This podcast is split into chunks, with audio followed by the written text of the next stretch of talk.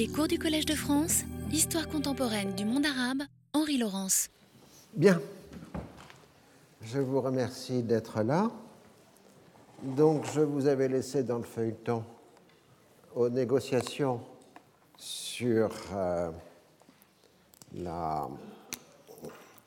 l'application de la déclaration de principe, c'est-à-dire sur ce qu'on appelle l'accord d'intérim ou intérimaire. Et donc, nous redémarrons en février 1994. Nous avons fait déjà deux ans depuis le début du cours, ce qui est un grand pas en avant, incontestablement. Euh, donc, euh, dans cette phase des négociations, les militaires israéliens ont joué un rôle essentiel. Ils veulent mettre fin aux ambiguïtés constructives de la déclaration de principe pour obtenir un inventaire détaillé et minutieux des conditions de sécurité indispensables pour Israël. On les soupçonne par là de vouloir poser des problèmes, des obstacles pardon, à l'accomplissement du processus de paix. Et là, il y a entre euh, l'équipe de Shimon Peres venue des affaires étrangères et l'équipe des experts militaires euh, une certaine divergence euh, d'appréciation. Mais il faut quand même limiter cette euh, divergence parce qu'il y a consensus sur l'essentiel.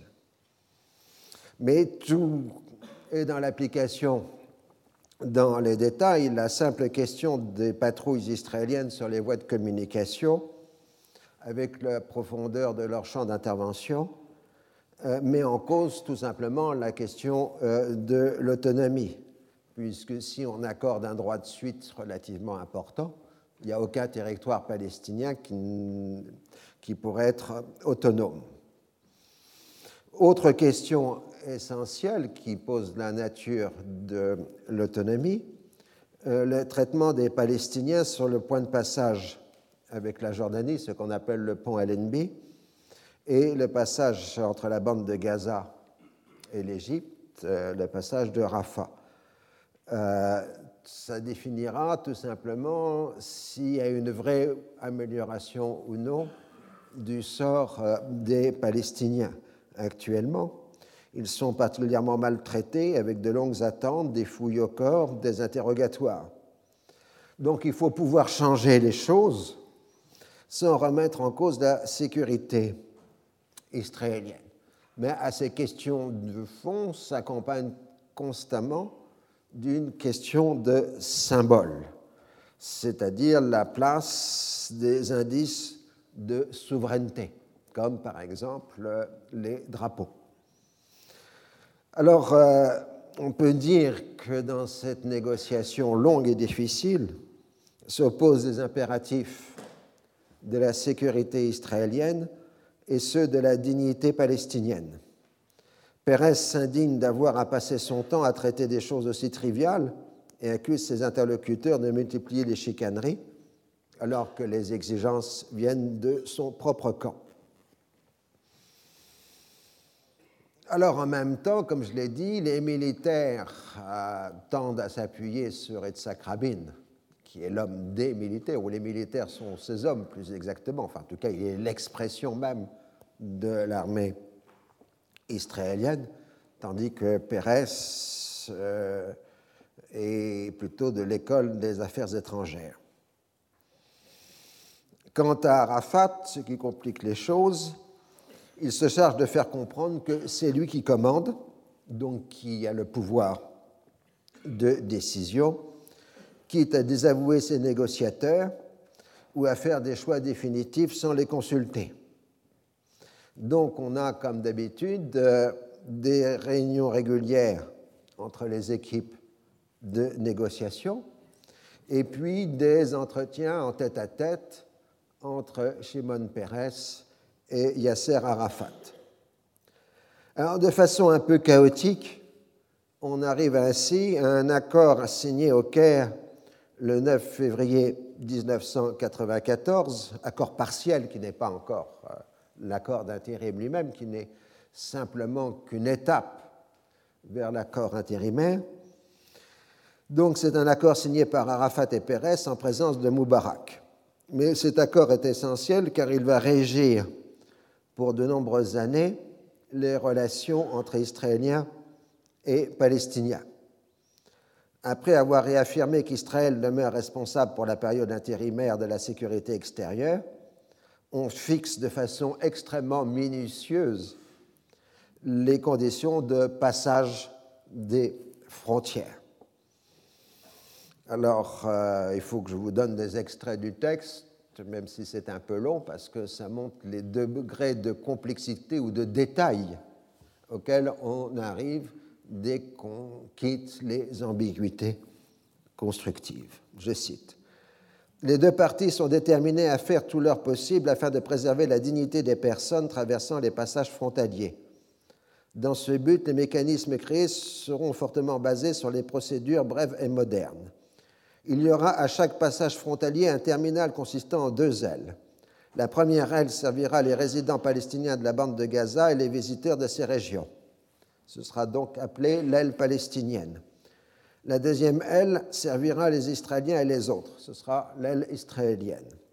Il y aura une zone de contrôle israélienne fermée ainsi qu'il est indiqué ci-dessous. Alors, première conséquence de ce système, la création d'une classe palestinienne privilégiée, je cite, des arrangements spéciaux seront appliqués aux personnages de marque VIP empruntant l'aile palestinienne. Et c'est un peu de ce texte que va naître la sous-catégorie des VIP euh, palestiniens.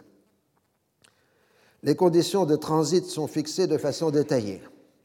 Pour chaque passage, il y aura un directeur général israélien responsable de l'administration et de la sécurité et deux adjoints, l'un palestinien pour l'aile palestinienne, l'autre israélien pour l'aile israélienne.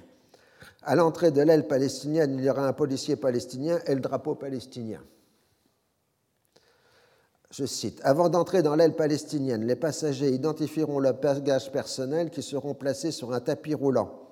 Chaque partie pourra inspecter ses bagages à l'intérieur de son propre espace de contrôle utilisant son propre personnel, et s'il le faut, pourra ouvrir ses bagages afin de les inspecter en présence du propriétaire et d'un policier palestinien. Le contrôle israélien devra être le moins visible possible. Je cite Les personnes entrant dans l'aile palestinienne passeront sous un porche magnétique.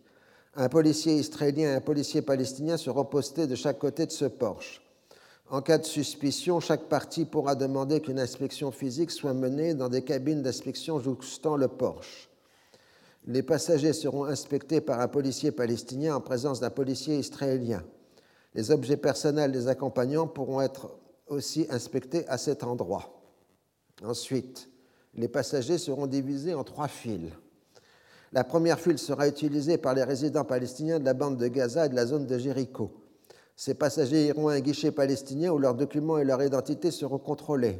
Leurs documents seront contrôlés par un agent israélien qui contrôlera aussi leur identité indirectement de manière invisible. La deuxième file servira les autres résidents palestiniens de Cisjordanie. Ces passagers iront d'abord à un guichet palestinien où leurs documents et leur identité seront contrôlés. Ils iront aussi à un guichet, israélien où leurs documents et leur identité seront contrôlés. Les deux guichets seront séparés par une glace teintée et une porte tournante. La troisième file concerne les visiteurs qui iront d'abord au guichet israélien, puis au guichet palestinien. En cas de suspicion, chaque partie pourra interroger le passager dans sa zone de contrôle fermée. Chaque partie aura l'autorité de refuser l'entrée de personnes qui ne sont pas résidentes de la bande de Gaza et de la Cisjordanie. Autre conséquence fondamentale de l'accord, c'est le paragraphe suivant, le droit des Israéliens de déterminer qui est résident et qui ne l'est pas.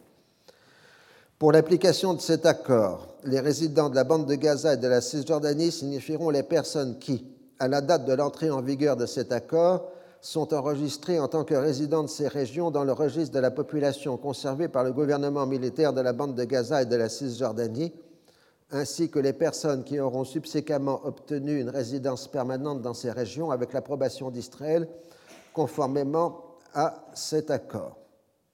Après les contrôles, on donnera aux passagers une fiche de couleur selon ces catégories qui sera collectée à la sortie par des fonctionnaires israéliens et palestiniens. Israël conserve le droit d'autoriser ou non les visiteurs palestiniens à rester plus longtemps. Je cite Les visiteurs de la bande de Gaza et de la zone de Jéricho pourront rester dans ces régions pour une période ne dépassant pas trois mois, conformément au permis accordé par l'autorité palestinienne et approuvé par Israël. L'autorité palestinienne pourra proroger cette période de trois mois et informera Israël de cette prolongation. Toute nouvelle prolongation requiert l'approbation d'Israël. Donc, si vous retraduisez le langage bureaucratique, Israël a le droit de veto sur toute entrée de Palestiniens de l'extérieur dans les territoires euh, dits autonomes. On fixe les grands traits de la zone de Jéricho et de la bande de Gaza. Dans cette dernière, les colonies et la zone frontalière avec l'Égypte resteront sous autorité israélienne, ce qui fait à peu près le tiers de la bande de Gaza. Il y aura une zone dite jaune où Israël conservera la responsabilité de la sécurité et l'autorité palestinienne des affaires civiles. Sur les routes d'accès aux colonies, les autorités israéliennes auront tous les pouvoirs et responsabilités nécessaires dans le but de mener une activité indépendante de sécurité, y compris par des patrouilles israéliennes. Il y aura aussi des patrouilles conjointes.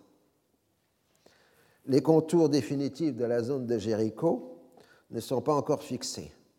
Les trois sites religieux alentours, la mosquée du Nabi Moussa, le monastère Saint-Jean-Baptiste et le monastère de la Quarantaine, dont les Palestiniens demandaient l'intégration, ne seront pas inclus dans l'enclave. Des corridors leur permettant l'accès à ces sites sont en revanche acceptés à l'occasion des fêtes religieuses chrétiennes et musulmanes. Un quatrième corridor est prévu pour relier Jéricho aux berges de la mer Morte où un site touristico-industriel commun devrait être développé. Alors Shimon Peres se félicite de cet accord qui donne aux Israéliens la libération de la nécessité d'exercer le pouvoir sur un autre peuple, la libération de la nécessité de régenter la vie d'un autre peuple, mais une lecture réaliste du texte montre que l'on en est loin. Le contrôle de la sécurité extérieure implique la poursuite par d'autres moyens du contrôle de la population palestinienne. De fait, si l'accord est accueilli avec satisfaction en Israël, il est reçu avec scepticisme et morosité du côté palestinien, alors que Bill Clinton salue cette étape importante. Au Liban, le cher Nasrallah, le chef du Hezbollah, appelle à l'extermination de la direction palestinienne. Je cite Nous exhortons le peuple palestinien à accélérer sa révolution, à se soulever et à œuvrer avec sérieux pour renverser sa direction traîtresse nous l'exhortons à exterminer cette direction traîtresse et sioniste qui, qui, est représentée par son noir symbole Yasser Arafat. Fin de citation. Alors il reste à négocier la suite des autres éléments de l'accord Gaza-Jéricho, toujours avec la même minutie dans les détails. Les pourparlers reprennent à tabac à la mi-février 1994 on commence à travailler sur les modalités du futur redéploiement de l'armée israélienne. Le poids d'achoppement de la discussion et les effectifs de la future police palestinienne ainsi que son armement. Les Israéliens voudraient la limiter à 6 000 hommes, tandis que l'OLP en demande 10 000. Ce qui préoccupe Israël est moins la capacité de cette force sur le terrain que le fait qu'elle serait surtout composée d'éléments venus de la diaspora qui viendront avec leur famille, donc ce qui va automatiquement augmenter la population palestinienne des territoires. Dans l'hypothèse de 10 000 policiers, cela signifierait l'entrée de 25 000 personnes dans les territoires. Or, Israël veut limiter au maximum le retour des Palestiniens, au moins durant la période intérimaire. Au contraire, Arafat veut organiser le plus grand nombre possible de retours de vétérans de la lutte palestinienne. Ces hommes plus très jeunes seront temporairement des policiers, puis partiront à la retraite et seront remplacés par des militants recrutés sur place.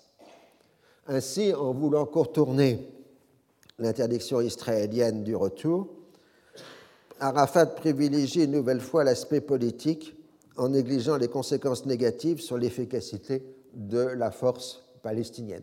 En fait, c'est pratiquement des pré-retraités que Arafat veut recruter massivement euh, dans sa force de police.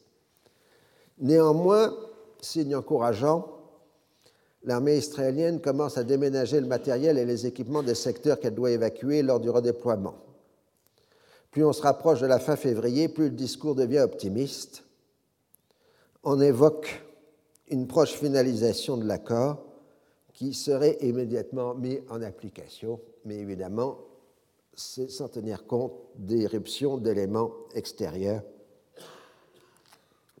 à la négociation.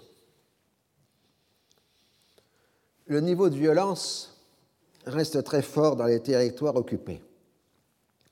Dans la bande de Gaza, on n'espère plus dans un retrait israélien analogue à celui de 1957. La baisse du niveau de vie est considérable sur plusieurs années et l'on paye aussi le prix de la fermeture par les Israéliens du réseau éducatif. Le soulèvement s'est transformé en anarchie. Les éléments armés issus de la militarisation de l'intifada se constituent en bandes plus ou moins délinquantes en particulier ceux qui sont appelés les faucons du Fatah. La décomposition est moins avancée dans les groupes islamistes les plus disciplinés. L'armée israélienne continue sa traque des personnes recherchées, privilégiant les islamistes et utilisant une démarche que l'on peut assimiler à des assassinats ciblés. Entre le 13 septembre et le 30 décembre 1993, 30 Palestiniens ont ainsi trouvé la mort dans la bande de Gaza. On continue aussi à tuer des collaborateurs d'Israël ou des gens considérés comme tels en dépit des appels de Tunis à mettre fin à ces pratiques. Le ravitaillement en armes à feu et en munitions vient surtout d'Israël par le biais du milieu israélien, les truands israéliens, ce qu'il faut dire euh, de façon générale, c'est entre euh, les milieux délinquants israéliens et les délinquants palestiniens, il y a toujours eu une excellente entente, en particulier dans les différents trafics de drogue, d'armes, etc., euh, qui sont dans les deux sociétés. On échange ainsi de la drogue contre de l'armement, en particulier aussi avec des militaires israéliens qui vendent tout simplement leurs armements aux Palestiniens. Arafat accuse même l'armée israélienne de comploter ainsi contre la future autonomie. On peut pour le moins accuser le gouvernement militaire de laxisme dans ce domaine. L'anarchie et les mouvements islamistes affaibliraient Arafat dans le grand marchandage des négociations. En Cisjordanie, on ne retrouve pas le même niveau d'anarchie de décomposition, mais les violences sont constantes entre les colons et la population arabe. En dehors des représailles organisées après chaque attentat contre les colons, il y a la volonté proclamée des mouvements et organisations de colons de mettre en échec l'accord du 13 septembre en lançant une intifada, juive. Pourtant, le gouvernement Rabin a maintenu les exemptions fiscales et les nombreux financements en faveur des colons l'arrêt de la colonisation politique reste essentiellement du domaine de la rhétorique. Les planificateurs israéliens envisagent la constitution de grands blocs de colonisation aboutissant à l'annexion de larges parts de la Cisjordanie. La sécurité des colonies passe par la construction de routes de contournement des agglomérations arabes et donc par la confiscation de nouvelles terres. Pour pouvoir conserver les meilleures cartes possibles pour la négociation finale, Rabin a même refusé de financer le rapatriement de la petite fraction des colons qui a exprimé la volonté de quitter les territoires occupés. Il ne veut pas créer de précédent, même pour les colonies dont il envisage l'évacuation lors du règlement définitif.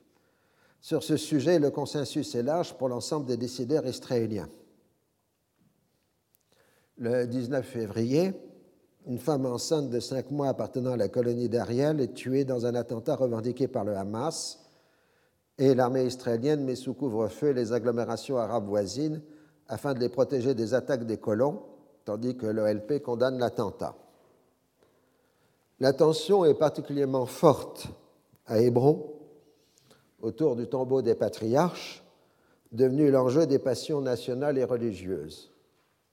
L'hostilité est permanente entre la ville arabe et la colonie juive de Kiryat Arba, ainsi qu'avec l'implantation directe de quelques centaines de colons dans la ville arabe. Les mouvements juifs radicaux comme le Karch sont particulièrement présents, mélangeant le fanatisme religieux et le nationalisme. Les violences permanentes et l'insécurité suscitées par l'accord d'Oslo créent un climat particulièrement dangereux, sous-estimé par l'armée israélienne qui ne voit que le danger d'attentats du Hamas. À l'aube du 25 février 1994, un militant juif du Car, d'origine américaine, habitant Kiryat Arba, le docteur Baruch Goldstein, pénètre dans le tombeau des patriarches. Les gardes israéliens l'ont laissé entrer avec son armement parce qu'ils l'ont pris pour un officier en service. De toute façon, ils sont là pour contrôler les fidèles musulmans et non les fidèles juifs. Goldstein ouvre le feu avec un fusil automatique sur les musulmans venus faire la prière de l'aube en ce temps de Ramadan. Il tue 29 personnes et en blesse environ 125 jusqu'au moment où il est maîtrisé et battu à mort par les survivants.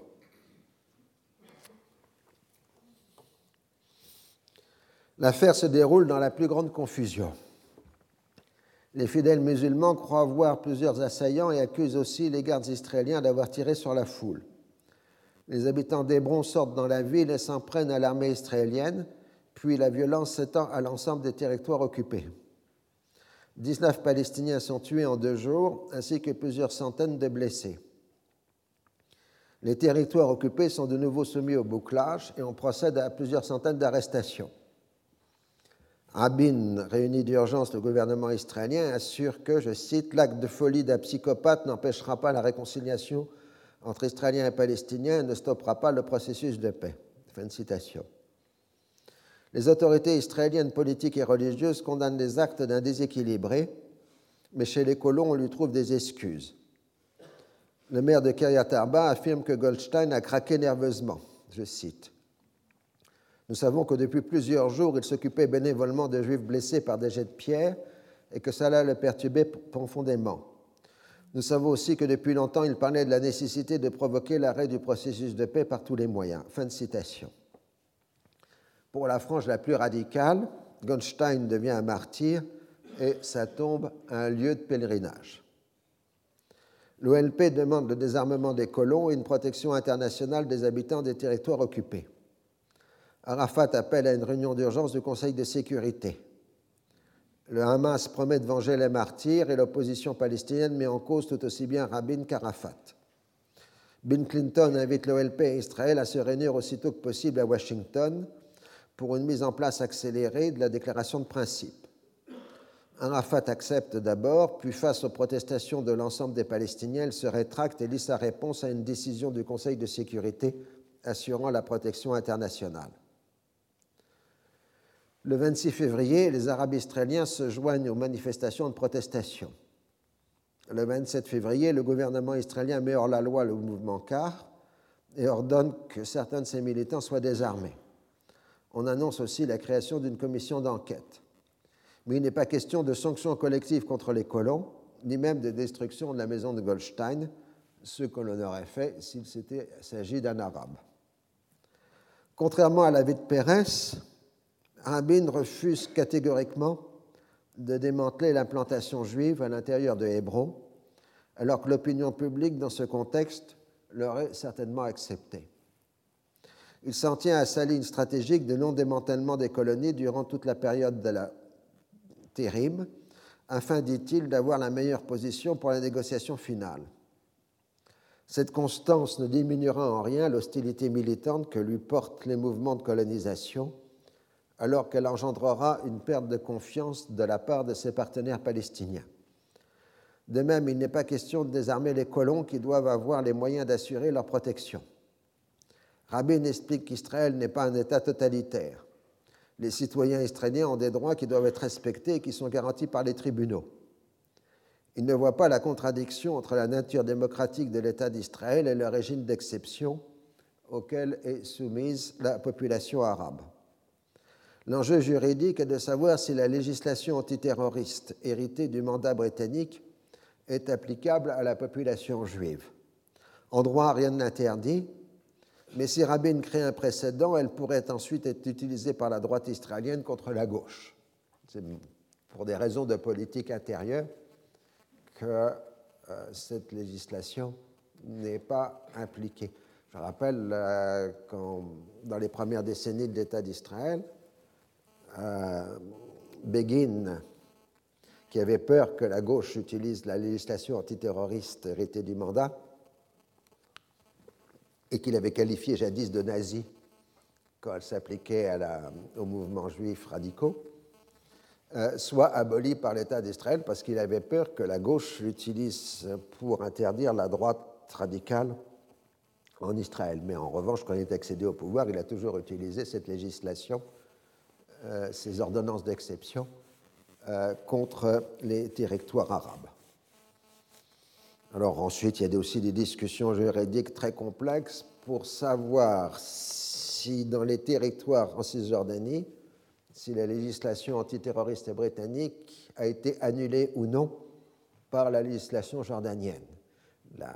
les Israéliens prétendent que non, euh, tandis que les Jordaniens, qui n'ont jamais utilisé en référence euh, la législation héritée du mandat, considèrent qu'elle avait été annulée par le régime jordanien. Mais pour les Israéliens, la législation jordanienne n'existe pas puisque l'autorité jordanienne était illégale en Cisjordanie dans le raisonnement juridique euh, israélien. enfin, vous savez, on peut faire dire tout ce qu'on veut au droit, et c'est le propre euh, des juristes. Je vais encore me brouiller avec le juriste du Quai d'Orsay, qui m'a déjà fait une remarque il y a deux ans sur mes attaques contre les juristes dans ce cours. Euh, je reviens aux, affaires, si j'ose dire. De plus, Rabin veut élargir sa majorité parlementaire au parti de droite Sommet de l'ancien général euh, Raphaël l'homme de l'invasion du Liban en 1982 et qui est contre l'accord du 13 septembre et favorable à l'intensification de la colonisation. Le Meretz, donc la gauche pacifiste, et les députés arabes s'y opposent, menaçant de quitter la majorité au cas où Rabin, soutenu par Pérez, passerait outre.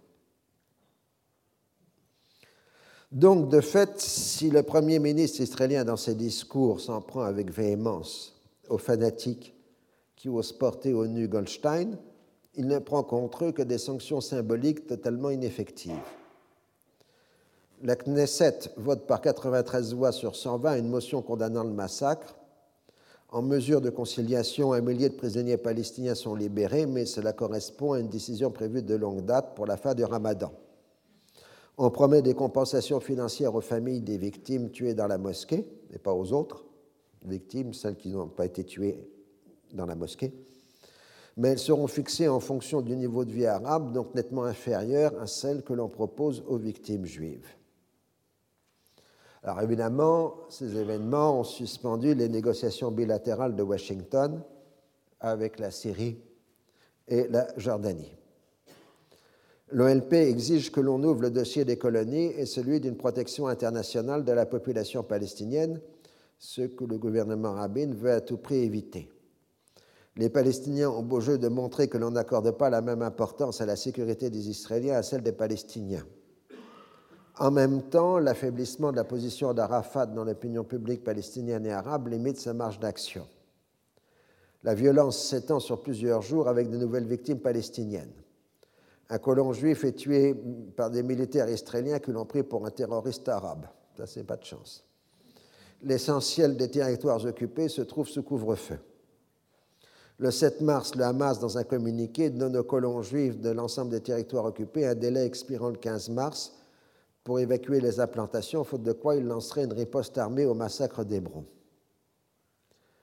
La commission d'enquête, présidée par le président de la Cour suprême, Meir Shamgar, et indépendante du pouvoir politique, tient un certain nombre d'audiences publiques retransmises en direct par les médias israéliens. Un juge arabe intelligent et incisif fait une forte impression sur l'audience israélienne. Outre les multiples déficiences de la protection du lieu saint, les audiences révèlent l'ampleur de la connivence entre l'armée et les colons. Il est ainsi interdit de tirer sur un colon qui a ouvert les feux sur les Arabes parce qu'il est peut-être en situation d'autodéfense. On ne peut le désarmer parce que ça leur reviendrait à mettre leur vie, enfin la vie des colons, en danger. Les colons sont donc autorisés à entrer armés dans le sanctuaire. Lors de sa comparution, Ehud Barak, toujours chef d'état-major de l'armée israélienne, affirme que cette tuerie était totalement imprévisible. Je cite Nous avons pris certaines mesures, mais nous ne pensions pas qu'un tel crime pouvait se produire. Nous nous attendions à ce que les colons crèvent des pneus, cassent des pare-brises, se livrent à des actes de vandalisme, mais nous ne pressentions pas un tel acte. Fin de citation. Face au juge arabe, il prétend qu'à aucun moment depuis le début de l'intifada, on a vu un civil israélien tiré pour tuer. Le juge lui répond en brandissant un rapport de l'Association israélienne des droits de l'homme, Bet Selem, très noble institution, enfin j'ai une grande admiration pour Bet Selem, qui vous donne euh, des statistiques euh, très précises de tout ce qui se passe dans les territoires occupés. C'est en anglais, mais je vous encourage à consulter régulièrement le site de Bet Selem, euh, qui est vraiment un site admirable. Donc, Selem qui donne plus de 50 cas de Palestiniens tués par des colons. Le général reste imperturbable et affirme qu'il n'y a pas de poids, de mesure. Le comportement de l'armée israélienne est exemplaire quand on la compare par exemple à celui de l'armée française en Algérie. Barak qui ajoute qu'il connaît bien la question puisqu'il a effectué à l'époque un stage dans l'armée française en Algérie, donc il connaissait très bien les pratiques des Français euh, durant la période, ce qui est absolument incontestable vu le comportement de l'armée française euh, en Algérie, mais qui ne revient pas à résoudre le problème des territoires occupés palestiniens. La comparution de Barak est un véritable aveu des pratiques de l'armée israélienne. Autant elle sévit durement contre les violences palestiniennes, usant par exemple des armes à feu contre les jets de pierre, autant elle laisse faire le vandalisme des colons. Il lui est impossible de penser les colons comme des ennemis, sinon ce serait entrer dans une logique inexorable de guerre civile. Ce sont même pour elle des auxiliaires pour pouvoir contrôler les territoires aux méthodes parfois regrettables, tandis que les Palestiniens sont des suspects permanents de terrorisme. Il lui faut contrôler les Palestiniens et protéger les colons. La commission Shamgar déposera ses conclusions à la fin de juin 1994. Le massacre d'Hébron est du fait d'un homme seul. La commission n'émet aucune recommandation pénale, ni le moindre blâme officiel, ni la plus petite mise en cause des responsabilités politiques et militaires, seulement des recommandations techniques sur la protection du lieu saint. Ainsi, les visiteurs juifs devront déposer leurs armes à l'entrée on a une réponse qui se veut technique à une question essentiellement politique et le gouvernement entérinera sans difficulté ses recommandations. Durant la crise, l'administration Clinton s'est totalement alignée sur les positions du gouvernement Rabin, mais s'inquiète du risque d'interruption du processus de paix. Il lui faut faire pression sur la partie palestinienne considérée presque comme fautive et trouver des mesures qui lui permettront de ne pas trop perdre la face. On retarde ainsi le vote d'une résolution du Conseil de sécurité. Comme Ross s'en rend compte en se rendant à Tunis, il faut à Arafat une forte résolution, alors que les groupes de pression pro-israéliens aux États-Unis demandent un veto américain. Rabin est d'accord pour une forte résolution si elle permet la reprise des négociations, mais refuse d'agir pour mettre fin à l'action des groupes pro-israéliens à Washington. À dire vrai, le gouvernement travailliste se plaint de l'activisme des institutions juives américaines qui paraissent plus proches du Likoud que du Parti travailliste. Ça, quand on parle des groupes de pression pro-israéliens aux États-Unis, il faut faire toute une série de distinctions, sinon on embrouille euh, la question. Euh, pour simplifier les choses, on peut dire que euh, les principales organisations de groupes de pression pro-israéliens dans l'AIPAC sont depuis les années 70 euh, beaucoup plus proches de la droite israélienne que du Parti travailliste, ce qui ne correspond pas à l'opinion moyenne des juifs américains, qui, elle, est plus proche du Parti travailliste que de la droite israélienne.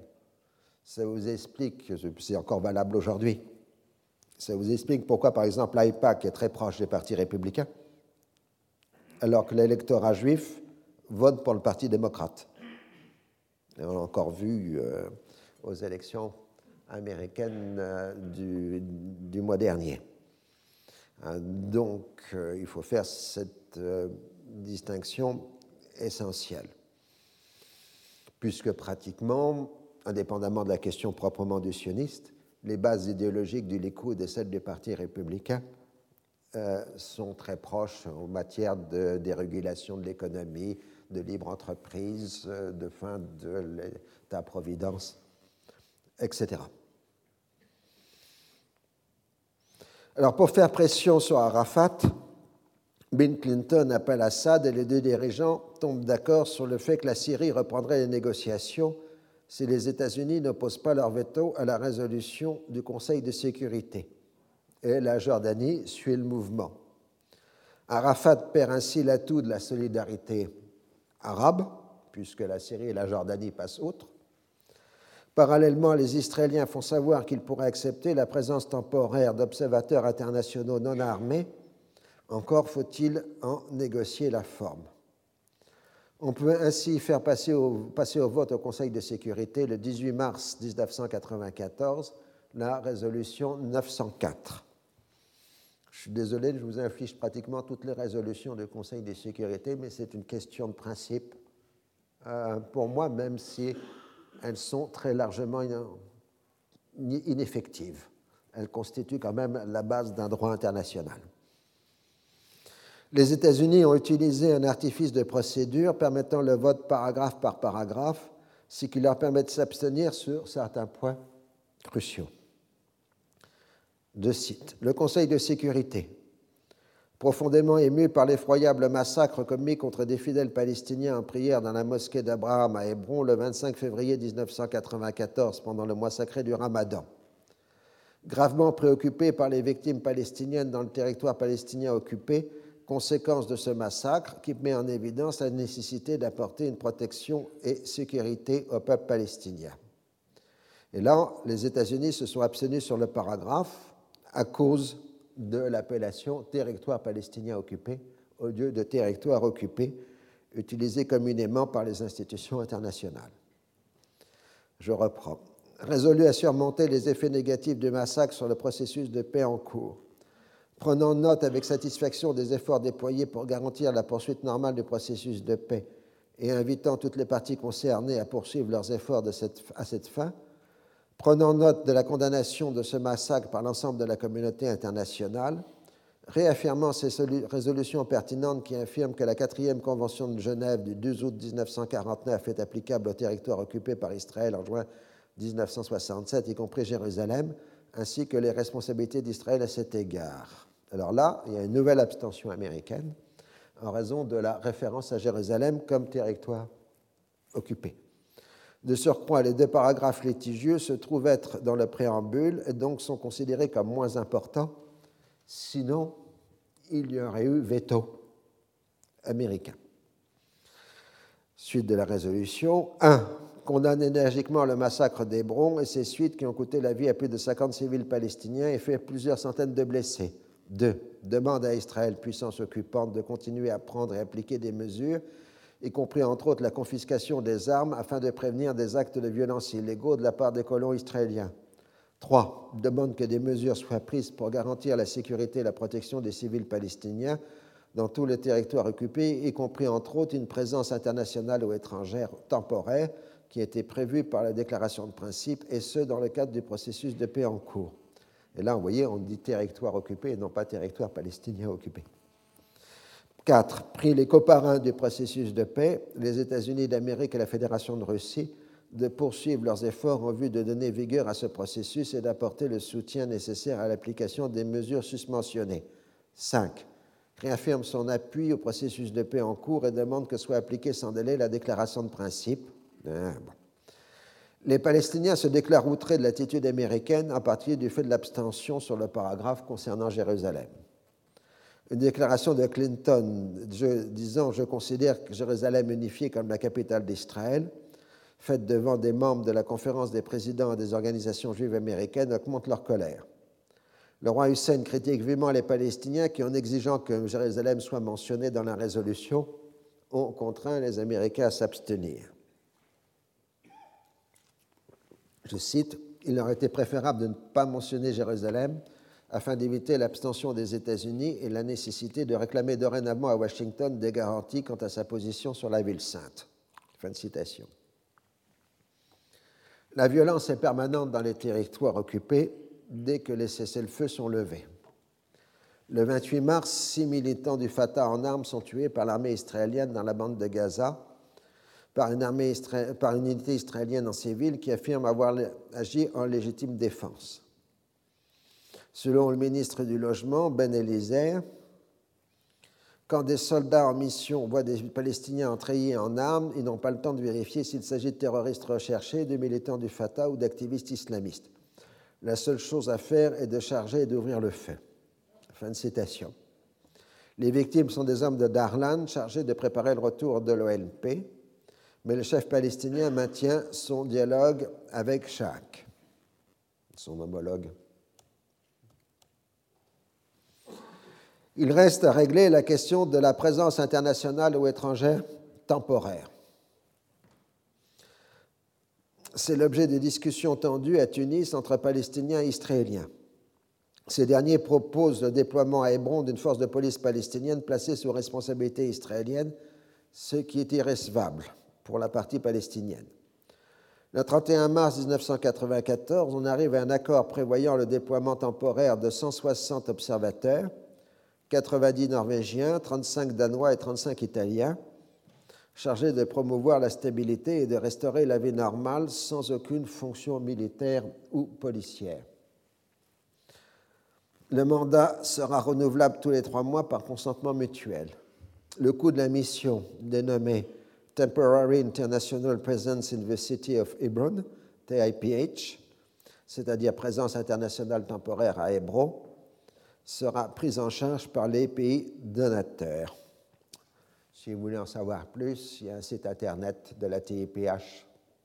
Donc vous tapez TIPH sur Google et vous trouverez euh, les informations nécessaires sur la TIPH. Puisque comme on le verra, elle sera suspendue puis recréée quelque temps après. Elle existe toujours officiellement. Et donc, vous avez sur l'Internet les rapports de la TIPH, euh, ce qui montre encore une fois combien le travail aujourd'hui du chercheur se fait beaucoup euh, sur euh, l'Internet, puisqu'il y a quelques années, on n'aurait pas pu faire un travail de ce genre. Enfin, on aurait eu travailler en bibliothèque pour trouver dans un fond quelconque les rapports de la TIPH, ça aurait pris beaucoup plus de temps. Le but explicite du TAIPH est de contribuer à la sécurité des Palestiniens. Je cite Les tâches du personnel de la TAIPH seront A. De susciter par leur présence un sentiment de sécurité parmi les Palestiniens de Hébron. B. D'aider à promouvoir la stabilité et un environnement approprié de nature à favoriser le bien-être des Palestiniens de Hébron et leur développement économique. C. De contrôler les efforts visant à rétablir la sécurité des Palestiniens et les événements qui pourrait l'affecter, ainsi que le retour à la vie normale dans la ville de Hébron. Fin de citation. Mais la seule action est de transmettre des rapports aux partis israéliens et palestiniennes et au comité, au comité de liaison ad hoc des pays donateurs. Arafat a dû céder sur l'essentiel de ses demandes, ce qu'il fait apparaître comme un interlocuteur sérieux aux yeux des négociateurs israéliens. La droite israélienne hurle à l'abandon de souveraineté. Pour Netanyahou, en renonçant à notre souveraineté sur cette terre, Rabin trahit le sionisme, le judaïsme et Israël. Fin de citation. De des Palestiniens, c'est un succès diplomatique pour l'OLP, mais cela ne donnera aucune protection réelle aux habitants de Hébron. On peut maintenant reprendre les discussions sur l'accord Gaza-Jéricho. Pendant que les discussions sur Gaza-Jéricho reprennent nos quais, les Israéliens font un certain nombre de gestes. Ils autorisent le retour de plusieurs dizaines de cadres palestiniens expulsés dans les années 1980. La plupart d'entre eux sont devenus des cadres de l'OLP chargés du suivi des affaires dans les territoires occupés. À leur retour au pont Allenby, ils sont soumis à des tracasseries particulièrement tatillonnes de la part de l'armée israélienne. Ce retour au pays ne donne lieu à aucun débordement aux liesses populaires, ce qui traduit le désenchantement ambiant. Le conseil municipal de Hébron, dissous en 1983, est rétabli.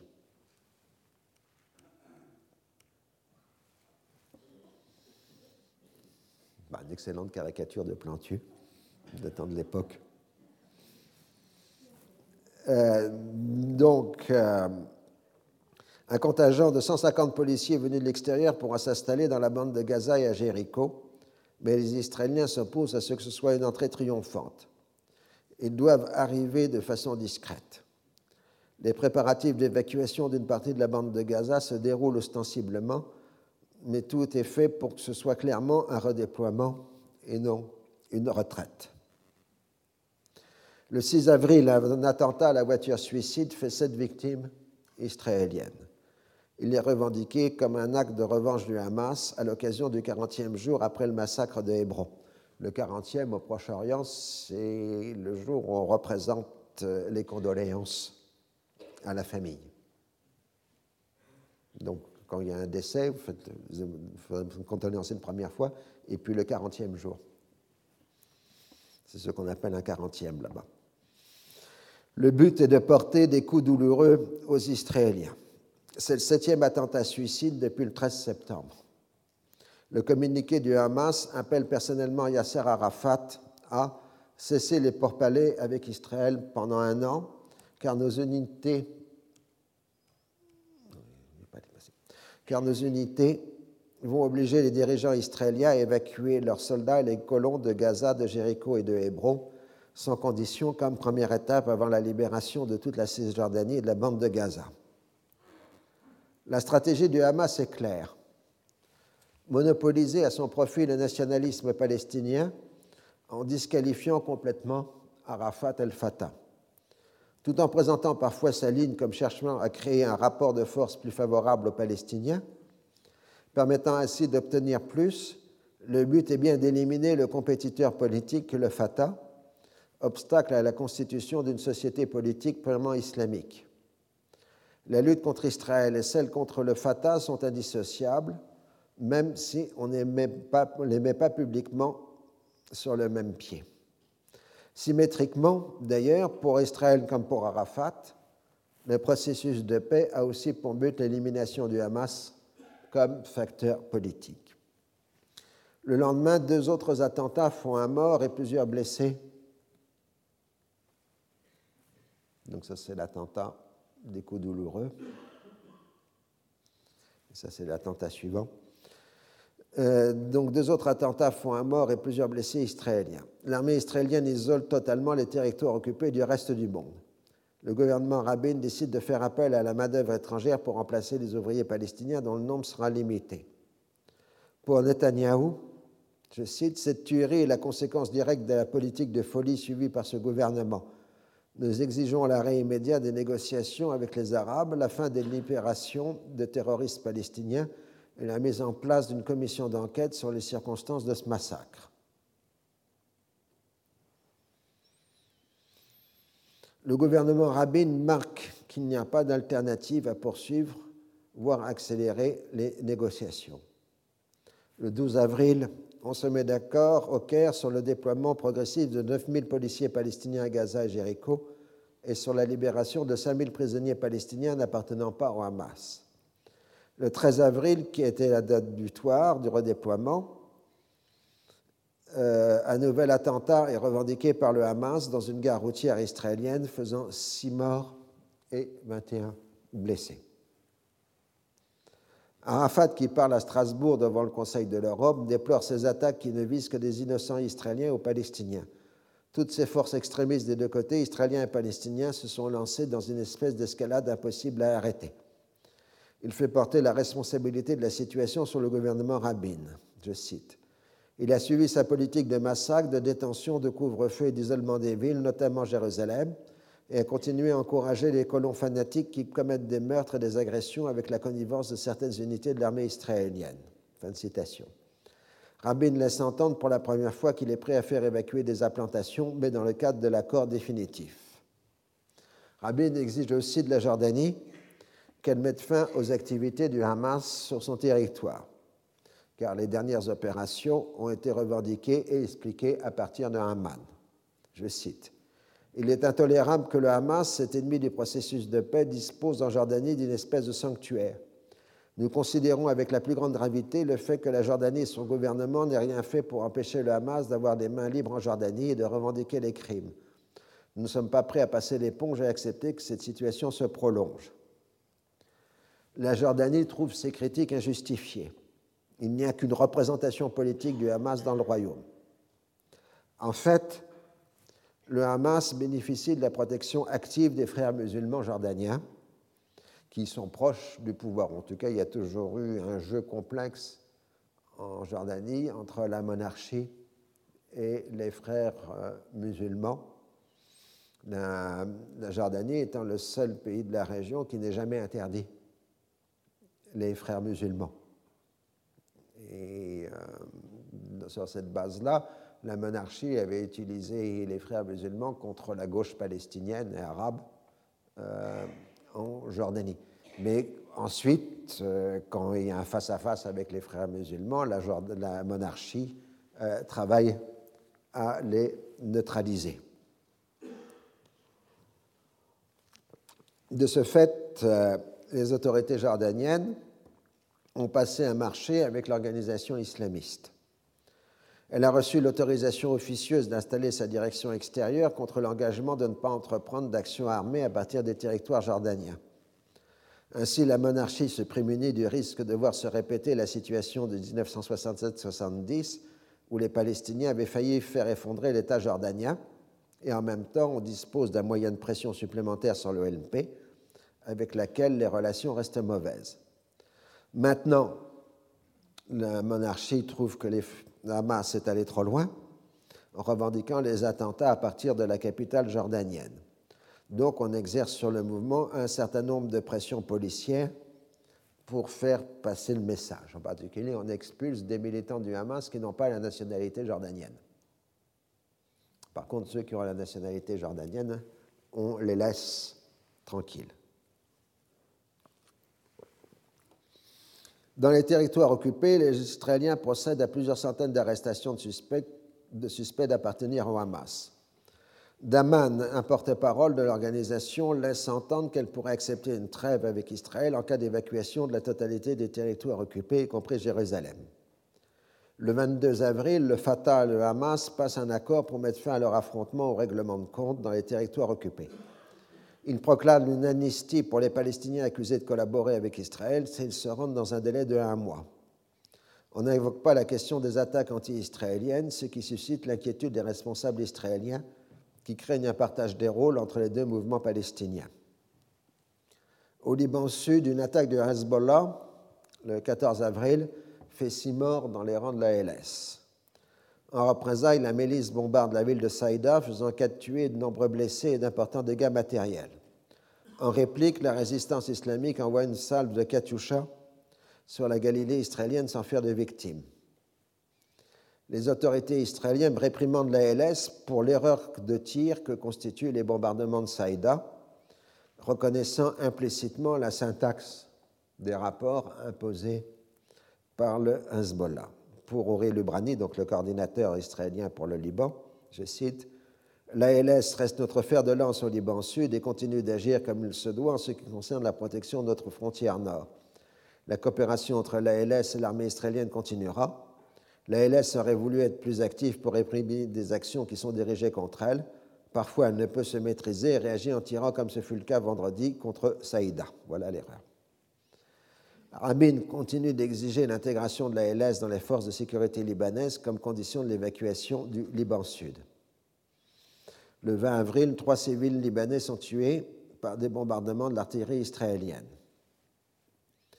Au Liban toujours, les forces libanaises sont interdites, donc l'ancienne organisation des forces libanaises, et leur chef, Samir Jaja, est arrêté. Il est accusé de divers crimes, dont un certain nombre sont probablement vrais, dont la collaboration avec Israël. La principale force politique chrétienne indépendante se trouve ainsi éliminée. Le grand défaut de la déclaration de principe est son ambiguïté sur un grand nombre de points, ce qui en permet des lectures bien différentes. Les négociations du Caire sont condamnées, au contraire, à préciser tous les détails qui, outre leur aspect matériel, comportent une importante dimension symbolique concernant les questions de souveraineté. Des progrès considérables ont été achevés en dépit de l'atmosphère troublée du mois d'avril 1994, mais chaque dossier donne lieu à d'âpres confrontations. La diplomatie américaine est décidée à intervenir pour créer une dynamique décisive. À la fin avril, Christopher et son équipe entament une nouvelle tournée au Moyen-Orient. À leur premier passage au Caire le 28 avril, un sommet Arafat, Moubarak, Pérez, Christopher est réuni le président égyptien annonce que la signature de l'accord aura lieu le 4 mai. Un diplomate américain est laissé sur place pour contribuer à l'avancement des travaux. Il n'est pas question d'accepter un nouveau retard dans la conclusion de l'accord.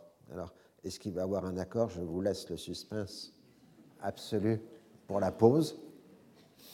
Et nous reprenons dans cinq minutes environ. Donc, je vous avais laissé la dernière fois euh, en pleine négociation, ce qui était déjà le cas de la situation précédente d'ailleurs, euh, puisque nous avons montré combien ces négociations étaient difficiles, d'une part du fait de la confusion des négociateurs, euh, division entre militaires et diplomates du côté israélien, et façon un peu cavalière dont Arafat traite ses négociateurs du côté palestinien, mais surtout parce que euh, la déclaration de principe n'avait été possible qu'à cause de ces ambiguïtés et qu'au contraire, l'application implique de mettre fin aux ambiguïtés, donc d'aller très très loin dans les détails. Mais on progresse. Euh, ainsi, Pérez annonce que le statut définitif des territoires occupés devrait commencer à être appliqué après trois ans d'autonomie et non pas cinq, comme prévu par la déclaration de principe. Je cite Nous avons décidé de donner aux Palestiniens un document de voyage qui est à la fois un laissez-passer et un passeport. Il portera à égalité les deux mentions. Rappelle que de toute façon, le passeport n'est pas un symbole de nationalité. Ils apportent la protection d'un État, mais un étranger peut recevoir un passeport français. Ça veut dire simplement que la personne est protégée par l'État français et pas qu'elle est nécessairement française. Hein, c'est un point euh, de droit qu'un document de voyage est donné quand ce n'est pas un État qui est protecteur. Hein, c'est les, apatrides qui disposent de documents euh, de voyage. Le document de voyage, c'est l'héritage euh, de la Société des Nations, ce qu'on appelait le passeport Nansen dans l'entre-deux-guerres, qui avait donc créé des documents de voyage à la place de passeport pour permettre aux apatrides de se déplacer.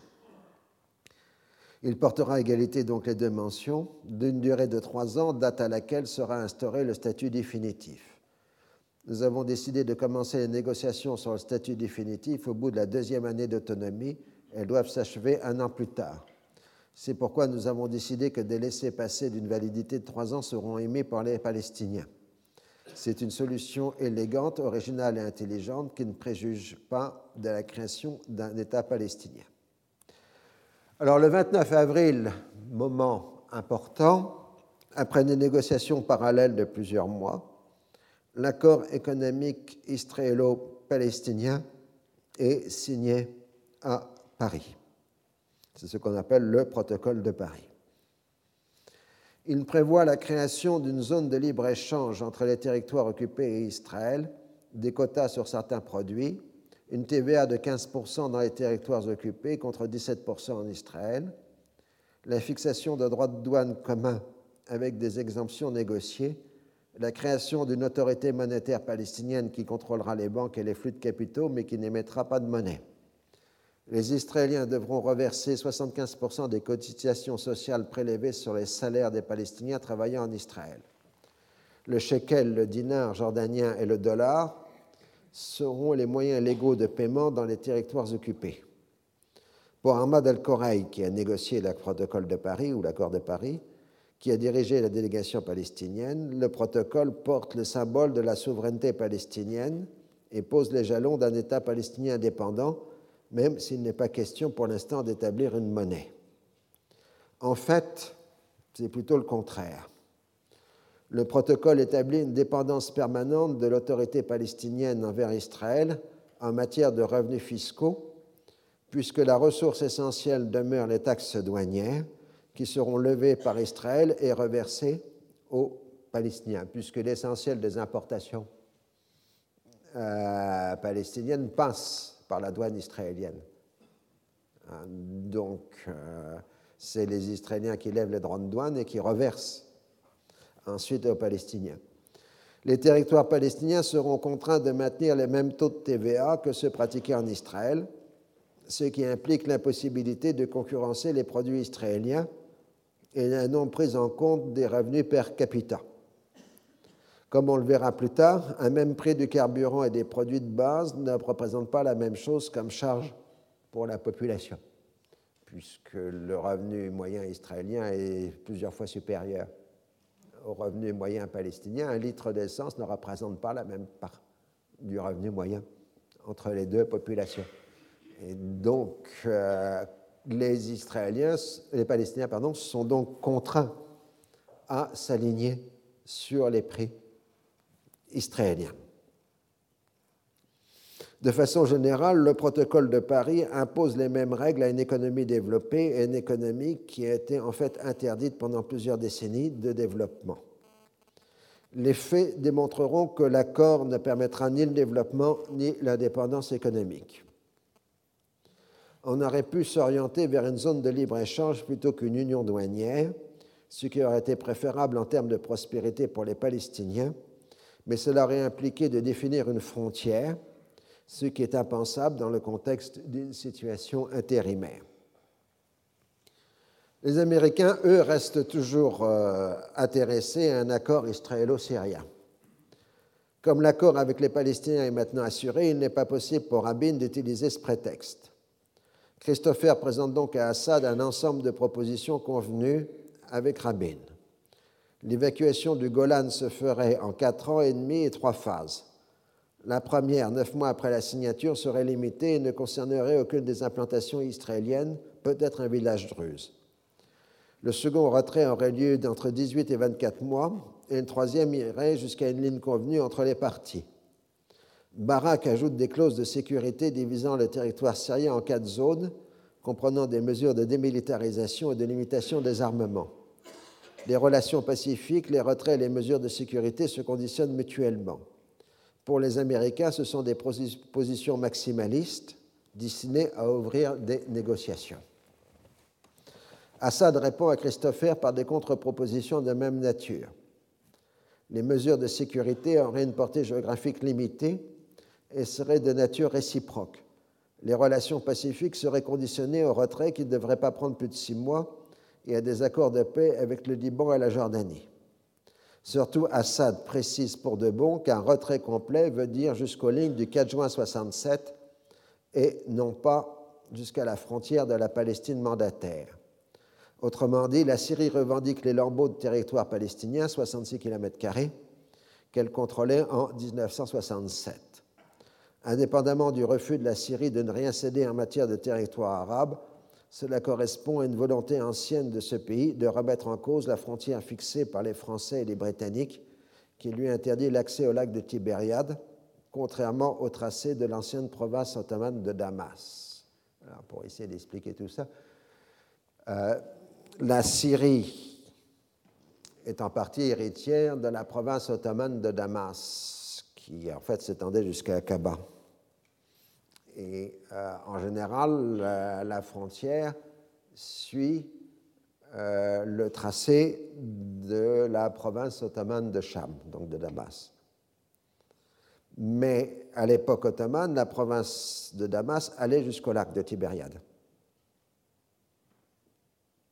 Et euh, les arbitrages franco-britanniques ont déplacé la frontière à 10 mètres du lac de Tibériade.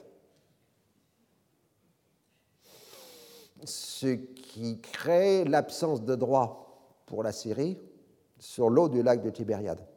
Tandis que si la frontière était sur le lac, la Syrie aurait des droits sur le lac. Donc, vous voyez la complexité du dossier. Et ça, c'était une vieille revendication des Syriens, même avant la création de l'État d'Israël, de revenir sur, le lac. Et en fait, la Syrie l'avait obtenu dans l'accord d'armistice de 1949. Alors, pour ajouter une petite complication supplémentaire à ce genre de questions, il est toujours très difficile de, définir une frontière par rapport à un lac ou un fleuve. Pour une raison tout à fait simple, c'est que les lacs et les fleuves, ça bouge. En fonction du niveau d'eau dans le lac de Tibériade, la frontière se déplace. Euh, donc, vous voyez, euh, tout ce problème dont les Américains, semble-t-il, ne se doutaient absolument pas euh, au départ. Il découvre euh, le dossier que l'ONU lui connaissait par cœur, puisque l'ONU avait géré cette question entre 1949 et 1967. Ce qu'avaient fait les heures de la commission d'armistice israélo-syrienne, dont certains peut-être se rappellent, puisque c'était mon cours dans les années 2004 ou 2005, où j'ai évoqué ces questions. Ça prouve qu'on progresse. Euh, dans le temps. Jusque-là, les Israéliens n'avaient pas pris au sérieux cette revendication qui repose la question de l'accès aux ressources en eau.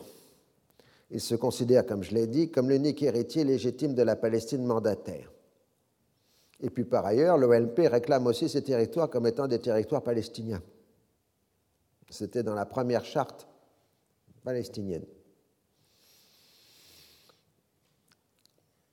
Alors, euh, le fait que les Américains découvrent à ce moment-là cette revendication qu'ils ne connaissaient pas, au moins c'est ce que déclarent euh, les mémorialistes de l'administration Clinton, Denis Ross en particulier, ça témoigne surtout du fait que ces acteurs américains sont complètement imprégnés de la vision israélienne des choses et ne tiennent pas compte des perspectives arabes. De retour en Israël, Christopher s'oppose à Rabin. Pour le premier, la réponse syrienne est de même nature que la proposition israélienne, une position maximaliste ouvrant la perspective d'un marchandage. Après tout, Christopher est un juriste et il a l'habitude de faire des négociations. C'est un juriste d'entreprise. Hein. Donc, il a l'habitude des négociations. On ouvre euh, par des revendications maximalistes et puis ensuite on passe des compromis. Tandis que pour Rabin, il n'était pas question de modifier ce qui apparaît déjà comme un sacrifice considérable. Pour Rabinovitch, le négociateur israélien, c'est le contraste flagrant, dit-il, entre la perspective d'un petit État s'accrochant fermement au moindre carré de terre et à tout iota de dignité, et celle d'une vaste superpuissance cherchant des compromis et des accords et traitant des préoccupations mesquines des parties locales avec un mélange d'impatience et de condescendance. Mais il ne vient pas à l'esprit de Rabinovitch que la Syrie et les Palestiniens partagent cette vision des choses, c'est-à-dire cette défense du moindre mètre carré, du moindre iota, du moindre symbole de souveraineté.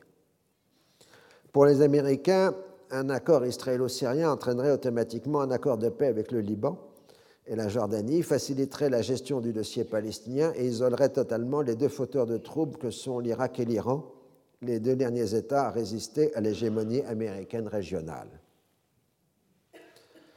C'est dans ce climat un peu tendu que l'équipe américaine et Rabin se rendent le 3 mai au Caire pour la négociation finale avec Arafat sous le patronage de Moubarak.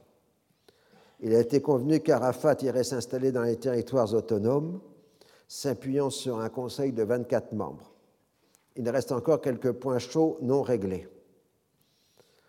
Arafat veut une enclave de Jéricho la plus grande possible, la responsabilité de la zone côtière sud de la bande de Gaza et un policier palestinien sur le pont Allenby, tandis que Rabin exige d'avoir la liste des 24 membres du Conseil palestinien. Les délégations travaillent tard le soir, la nuit, se mettant d'accord pour que les questions en suspens soient réglées après la signature. La signature a été fixée à 11 h du matin le 4 mai au Caire devant 1500 personnes, une sorte de répétition de la cérémonie de Washington. Arafat est le premier à signer les documents.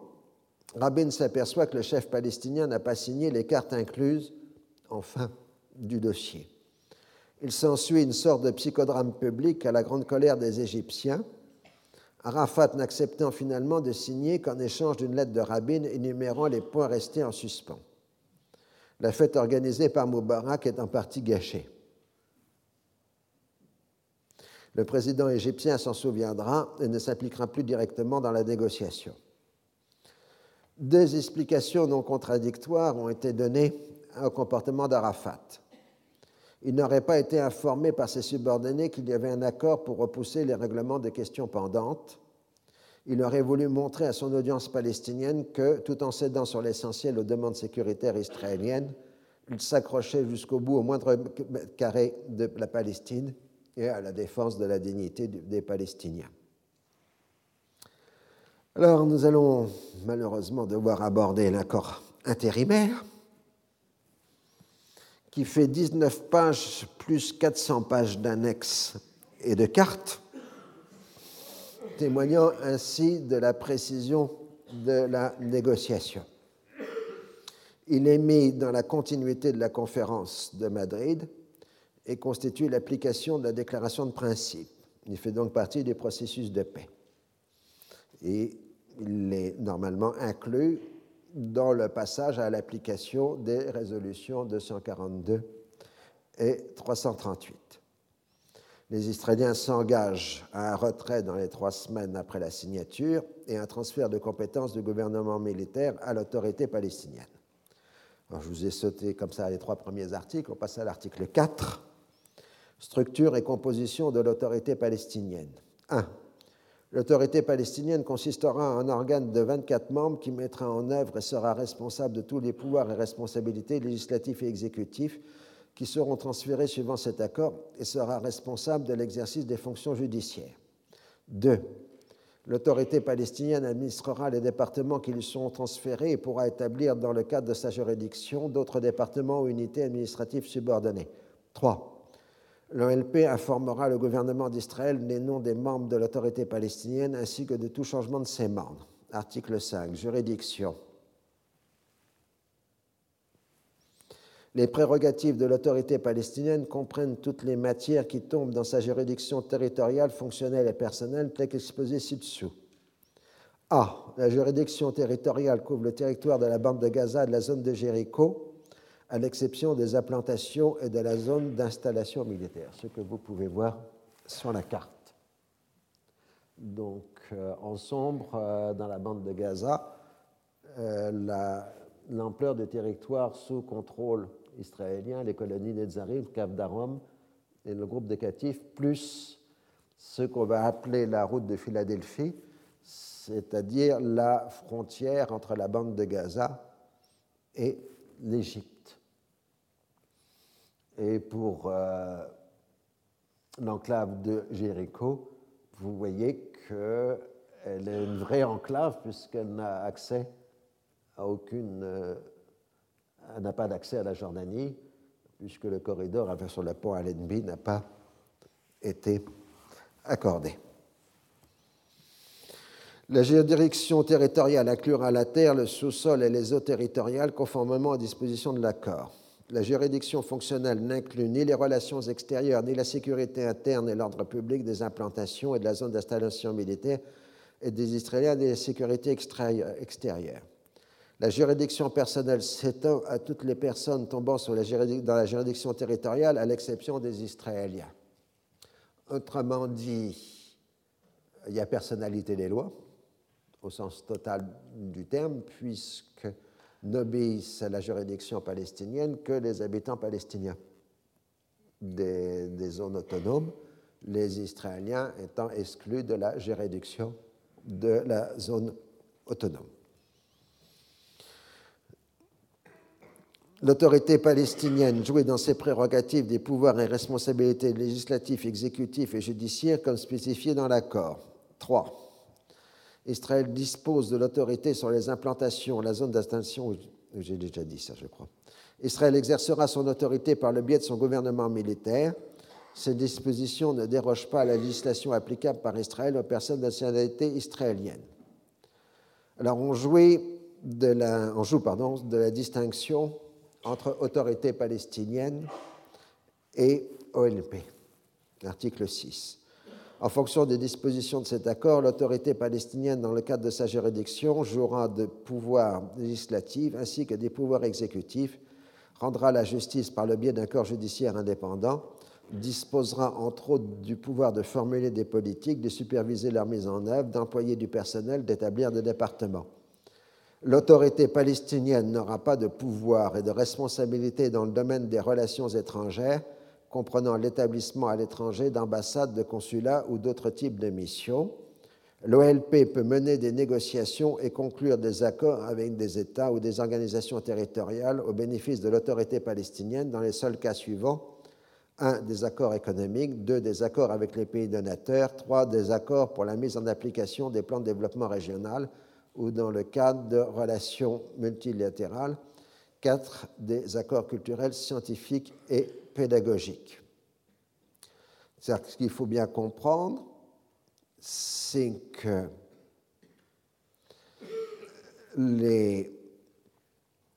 l'autorité palestinienne n'existe qu'en fonction du transfert de compétences du gouvernement militaire israélien. C'est-à-dire qu'elle ne dispose que de compétences déléguées du gouvernement militaire israélien. Une lecture purement juridique ferait de l'autorité palestinienne un organe du gouvernement militaire israélien. D'où le doublet avec l'OLP, puisque les relations extérieures ne peuvent pas être des compétences déléguées, elles sont, à l'OLP, qui est signataire de la déclaration de principe et de l'accord Gaza-Jéricho, et non pas de l'autorité palestinienne qui, elle, naît de ces accords qu'a conclu l'OLP. J'espère que c'est assez clair. Hein. Donc, je cite, L'autorité palestinienne aura le pouvoir, dans les limites de sa juridiction, de promulguer des actes législatifs incluant des lois fondamentales, des lois et règlements et d'autres législations les actes législatifs doivent être en accord avec les dispositions de cet accord. Dans un délai de 30 jours après la communication d'actes législatifs, Israël peut demander au sous-comité de législation de déterminer si ces actes excèdent la juridiction de l'autorité palestinienne. Donc, traduction en clair, l'autorité israélienne dispose d'un droit de veto sur toute décision juridique de l'autorité palestinienne. Si le sous-comité de législation est incapable de se décider dans un délai de 15 jours, la question sera portée devant un conseil de révision composé de deux juges, un de chaque côté.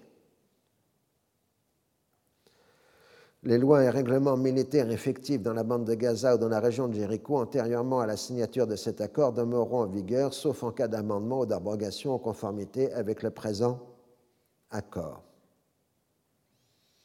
Alors, on, crée l'autorité militaire, enfin, la, police palestinienne. Euh, Israël continuera d'assumer la responsabilité de la défense contre les menaces extérieures, y compris la responsabilité de protéger la frontière égyptienne et la ligne jordanienne, la défense contre les menaces extérieures maritimes ou aériennes, ainsi que la responsabilité de la sécurité globale des Israéliens et des colonies. Et on s'engage à coopérer. Tout ça dans une atmosphère de compréhension, dans une tolérance mutuelle, en évitant toute provocation, notamment en matière de propagande hostile. Ça, on rêve. Euh, des deux côtés, je parle. Hein. Euh, Israël et l'autorité palestinienne coopéreront dans la lutte contre le crime, y compris les délits relatifs au trafic de drogue, à la contrebande et aux atteintes à la propriété. on fait des mesures de confiance, et euh, on affirme que les Palestiniens s'engagent euh, à ne pas persécuter les collaborateurs. La signature du 4 mai 1994 est le début de la période intérimaire de cinq ans.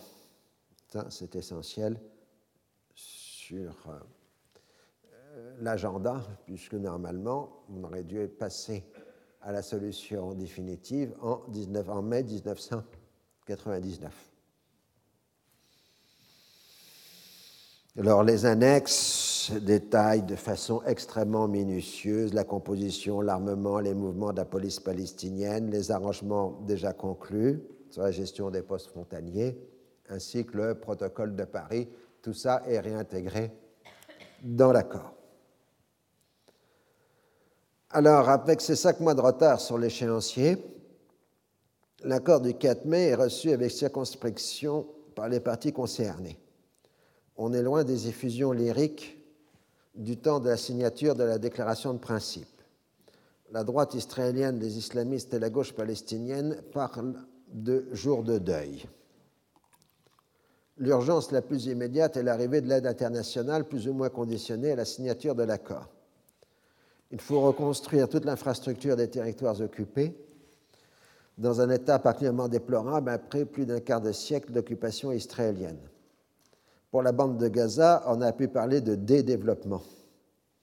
Les structures productives ont été distordues par le frein imposé par Israël à la production industrielle et de la dépendance envers les transferts venus de l'extérieur. Aide arabe internationale, transferts familiaux et les salaires des travailleurs en Israël. L'agriculture, la construction et les services sont donc les secteurs dominants. On va faire un peu d'économie.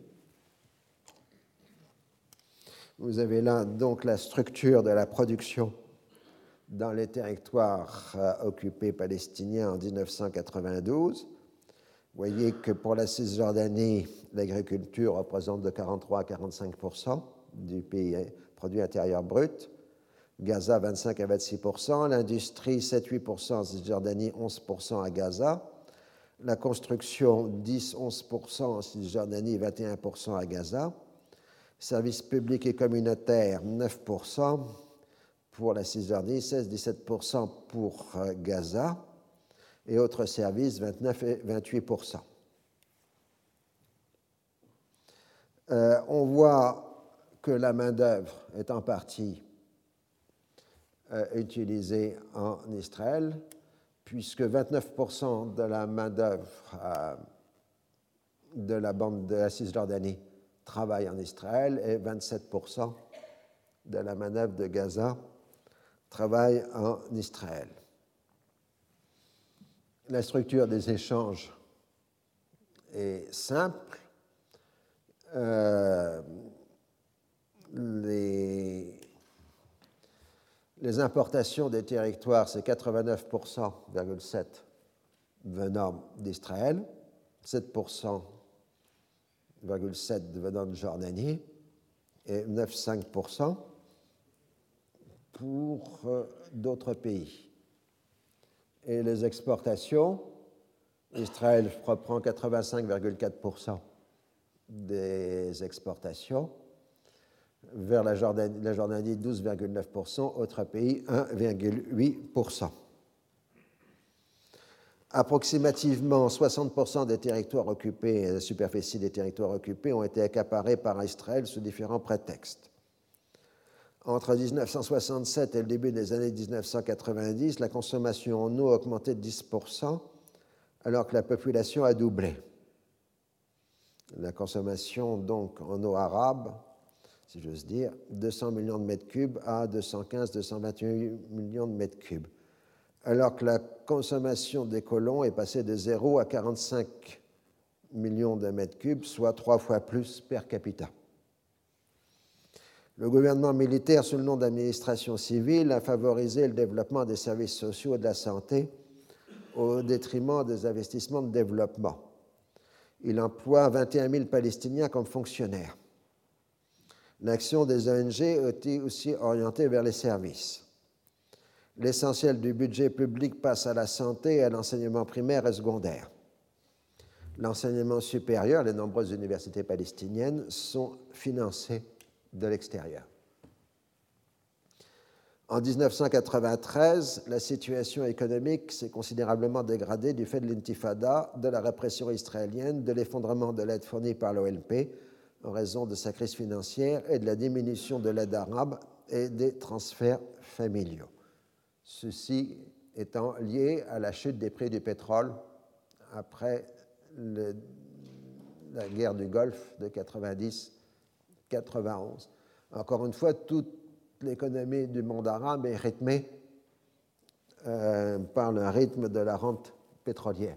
Donc quand la rente pétrolière baisse, elle entraîne une baisse générale des revenus de l'ensemble du monde arabe, du Golfe à l'océan. Et donc là, pour la Palestine, c'est tout à fait caractéristique, mais c'est aussi vrai pour le Liban ou pour la Syrie. L'augmentation de l'aide étrangère ne compense que très partiellement la chute des aides arabes. 173,9 millions de dollars en 92, 262,8 en 1993 en comptant l'UNRWA. Comme pour l'aide arabe, elle finance un très large secteur d'ONG. Il y a environ de 1200 à 1500 ONG travaillant dans les territoires. Ce qui fait que les ONG constituent une masse à peu près égale, sinon un peu supérieure, à l'administration du gouvernement militaire israélien. Puisque, en gros, les emplois des ONG dans les années 90 euh, varient entre 20 à 30 000 personnes. Alors, si vous faites le calcul, et si un 1200 à 1500 euh, ONG, en sachant que le secteur privé est essentiellement composé d'entreprises de moins de 10 salariés, la moyenne des d'emplois d'ONG, la moyenne de gens employés par les ONG est supérieure à la moyenne des gens employés par une entreprise privée.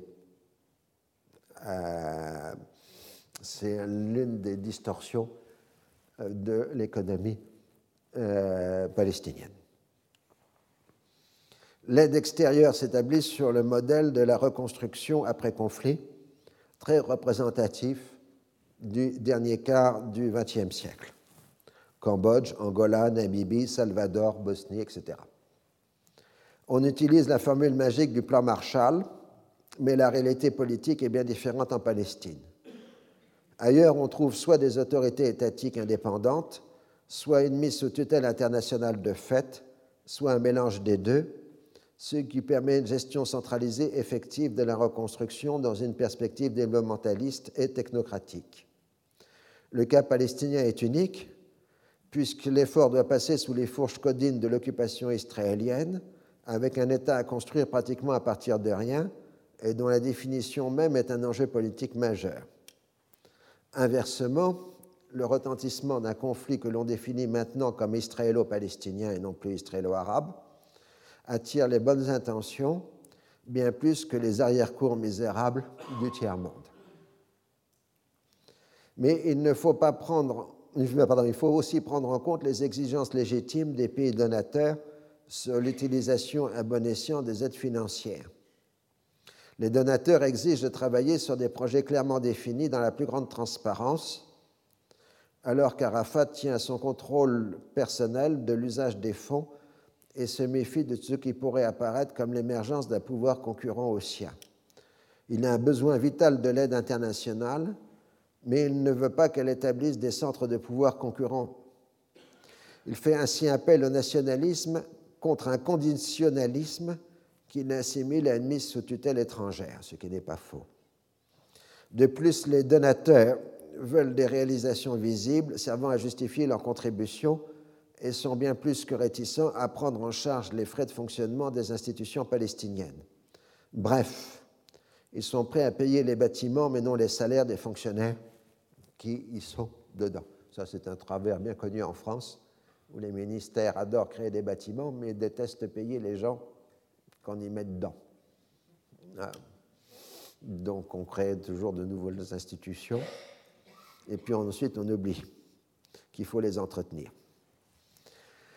Le 25 mai, Terje Larsen sera nommé coordinateur spécial des Nations Unies pour les territoires palestiniens occupés. J'avais déjà ça évoqué, évoqué déjà ça la semaine dernière. Il est chargé de coordonner l'action de l'ensemble des agences de l'ONU en Palestine, d'une part l'UNRWA, le PNUD et l'UNICEF. À côté de la Banque mondiale et du comité ad hoc des pays donateurs déjà présidé par la Norvège, l'ONU sera le troisième grand intervenant dans le domaine de l'aide.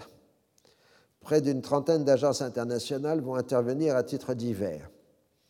On va se trouver souvent dans une situation de concurrence des acteurs de l'aide internationale, d'autant plus que ces derniers doivent prendre en compte les contraintes politiques des donataires.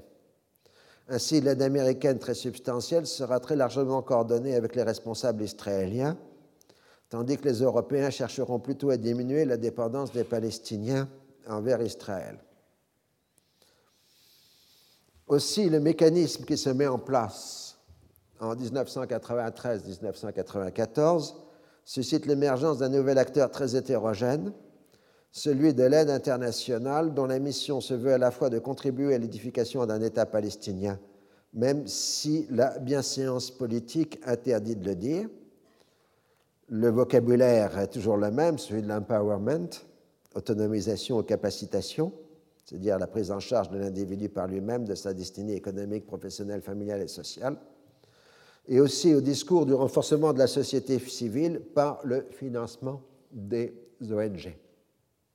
Et donc, euh, la tentation pour l'aide, enfin le problème pour l'aide internationale, c'est de savoir si elle doit financer directement l'autorité palestinienne ou si elle passe par les ONG palestiniennes. Alors, selon les périodes et en fonction des conjonctures politiques, ce sera l'un ou l'autre, avec des coups d'accordéon dans un sens ou dans l'autre. il m'est arrivé de me promener dans les territoires occupés. C'était dans, cette période, c'était terrible parce que vous ne pouviez pas soulever un caillou sans vous dire que ce caillou n'avait été soulevé que grâce à l'aide du Canada ou de la Suède ou de la Norvège ou de la France euh, euh, et ainsi de suite. Euh, il y avait à la fois un déluge d'aide internationale, mais, chacun voulait marquer qu'il avait fait quelque chose. Alors l'application connaît dès le début des contretemps. La police palestinienne sous-équipée n'arrive que par petits groupes, ce qui ralentit la transmission des locaux. Ces locaux, d'ailleurs, ne sont que des coquilles vides, les Israéliens emportant avec eux tout ce qui est transportable, y compris la tuyauterie et les fils électriques. De plus, les Israéliens vérifient le dossier individuel de chaque policier avant de le laisser entrer. Tout en exerçant ces contrôles minutieux à l'entrée, il laisse le champ libre aux faucons du Fatah qui exercent de fait les fonctions de police et abordent publiquement leurs armements. Les questions de procédure se multiplient. Les Américains se sont engagés à fournir des véhicules venus des stocks militaires en Europe à la police palestinienne. Pour des raisons légales, ils doivent passer par l'aide américaine à Israël, ce qui est inacceptable pour les policiers palestiniens qui ne doivent pas apparaître comme étant équipés par les Israéliens. Finalement, on trouve un arrangement pour faire passer les véhicules par le Sinaï. La libération des prisonniers se déroule à un rythme ralenti. Quant à Arafat, il a du mal à obtenir la cooptation d'un certain nombre de personnalités de territoire occupés à son conseil de l'autorité palestinienne. Le 14 mai, la Knesset entérine l'accord Gaza-Jéricho par 55 voix contre zéro les députés de la droite ayant quitté l'hémicycle du Parlement avant le vote. Mais je ne suis pas sûr que les Israéliens aient un hémicycle. il faudrait que je vérifie. Je crois qu'ils ont un Parlement à l'anglaise, c'est-à-dire un rectangle. Donc, euh, expression à corriger. Parce que vous savez qu'il y a deux types de parlements. Il y a les parlements rectangles et les parlements en demi-cercle. Donc, euh, bon coup pour la métaphore. À la mi-mai, la situation se stabilise.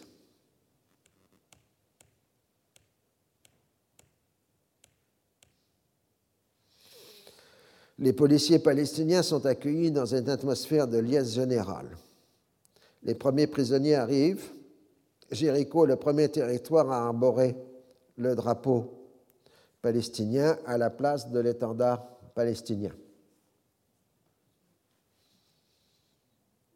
Non, l'étendard israélien, excusez-moi, oui, ça ne voulait rien dire. Christopher revient dans la région pour une nouvelle tournée consacrée au dossier israélo-syrien. Assad accepte le principe de l'interfaçage, interfacing, entre les différents chapitres de l'accord. Mais Rabin refuse de donner une clarification sur la question des lignes du 4 juin 67. Ross s'active à trouver des formules de compromis. Le secrétaire d'État sera aussi à Jéricho, mais l'ONP exige aussi une rencontre à la Maison de l'Orient à Jérusalem. Les Américains refusent et Faisal et Husseini menacent de boycotter les réunions. On trouve le compromis de tenir une réunion de travail au consulat américain à Jérusalem-Est. C'est que la position officielle américaine considère que, selon la déclaration de principe, la question de Jérusalem doit être négociée durant la phase finale, donc on ne peut plus mentionner Jérusalem-Est comme territoire occupé. Il vaut d'ailleurs mieux éviter de mentionner la ville sainte d'un point de vue général. Tout en affirmant qu'il n'y a pas de changement de politique, l'administration Clinton ne pose plus que les colonies constituent un obstacle à la paix, un obstacle to peace. Ça, c'était la position de l'administration Bush qui l'avait précédée, mais un facteur de complication, complicating factor.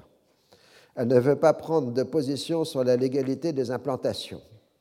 De façon générale, tout en croyant conserver sa position d'honnête courtier, l'administration Clinton a adopté le point de vue israélien que tout est à discuter et que donc la légalité internationale définie précédemment par un ensemble complexe de résolutions du Conseil de sécurité de l'Assemblée générale de l'ONU, s'appuyant entre autres sur les conventions de Genève, n'est plus pertinente dans le dossier palestinien.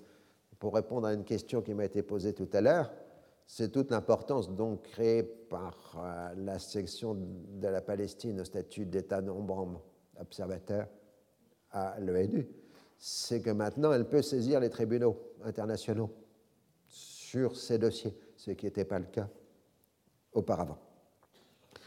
Tout en cherchant sincèrement à aider les Palestiniens, les négociateurs américains ne font qu'accommoder les positions israéliennes en proposant diverses incitations. La presse israélienne découvre une déclaration d'Arafat prononcée la semaine précédente dans une mosquée en Afrique du Sud où il appelait au jihad pour libérer Jérusalem et invoquait une lettre secrète dans laquelle les Israéliens s'engageaient à ce que le statut de la ville sainte soit négocié, les Palestiniens étant responsables de tous les lieux saints chrétiens et musulmans de la ville. Il a aussi déclaré que l'accord avec Israël était de même nature que la réconciliation, sulh, conclue par le prophète avec Koraïch en 627. Ce pacte conclu pour dix ans n'avait duré que deux ans. Le gouvernement israélien dément l'existence de la lettre et considère que la déclaration est une violation grave de l'accord qui risque de le remettre en cause. Le chef de l'ELP récise qu'il a utilisé jihad dans le sens d'effort et non de guerre. Quant à la référence au prophète, c'est Koraïch qui a rompu l'accord et non le prophète. Quant à éviter la propagande hostile selon ce qui est prévu par l'accord, le gouvernement israélien n'en a pas les moyens. Des appels au meurtre d'Arafat sont régulièrement lancés dans les milieux de la droite israélienne, en particulier de la part de l'ancien grand rabbin Shlomo Goren, pour qui, je cite, tuer Yasser Arafat est un commandement religieux pour tout à chacun.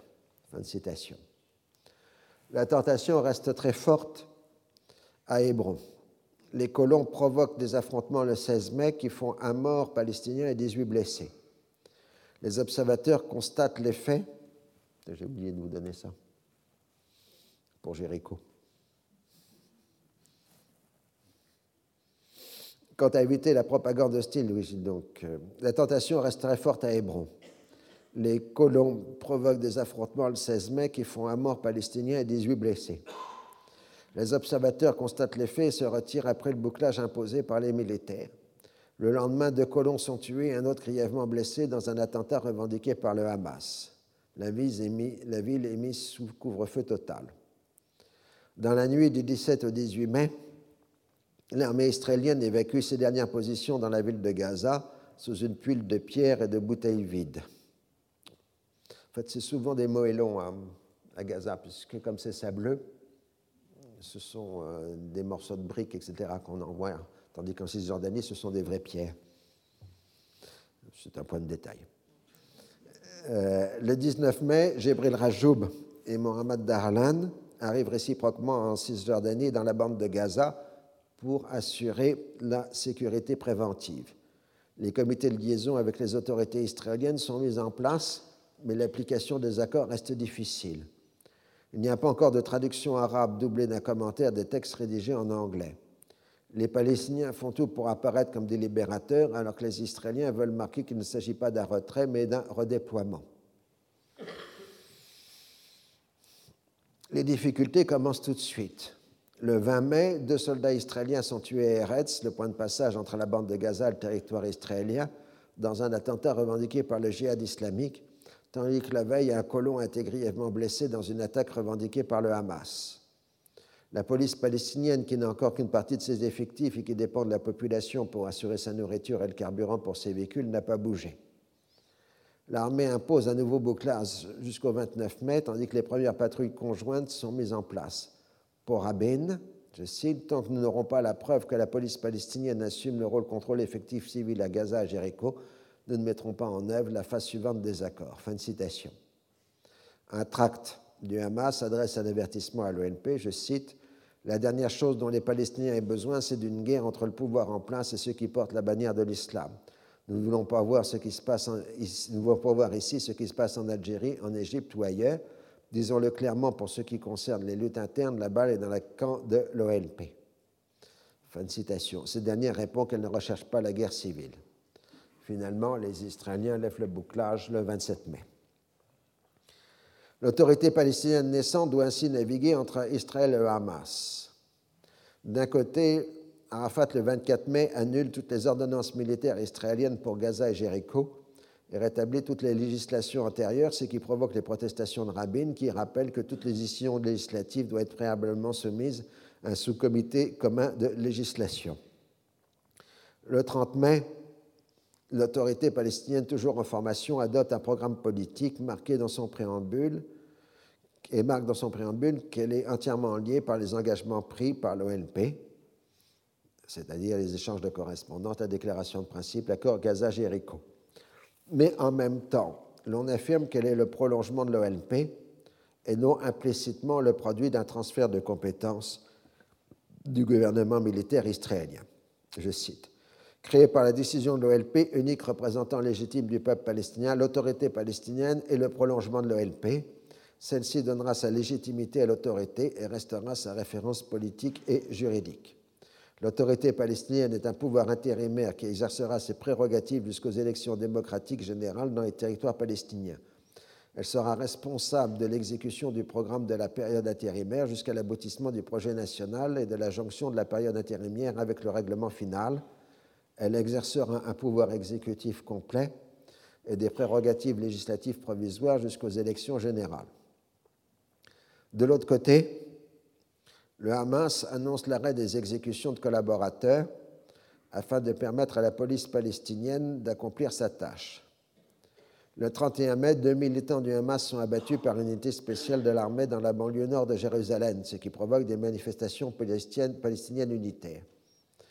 L'enclave de Jéricho se trouve pratiquement isolée du reste de la Cisjordanie du surcroît, Rabin annonce que Arafat est persona non grata à Jérusalem durant toute la période intérimaire.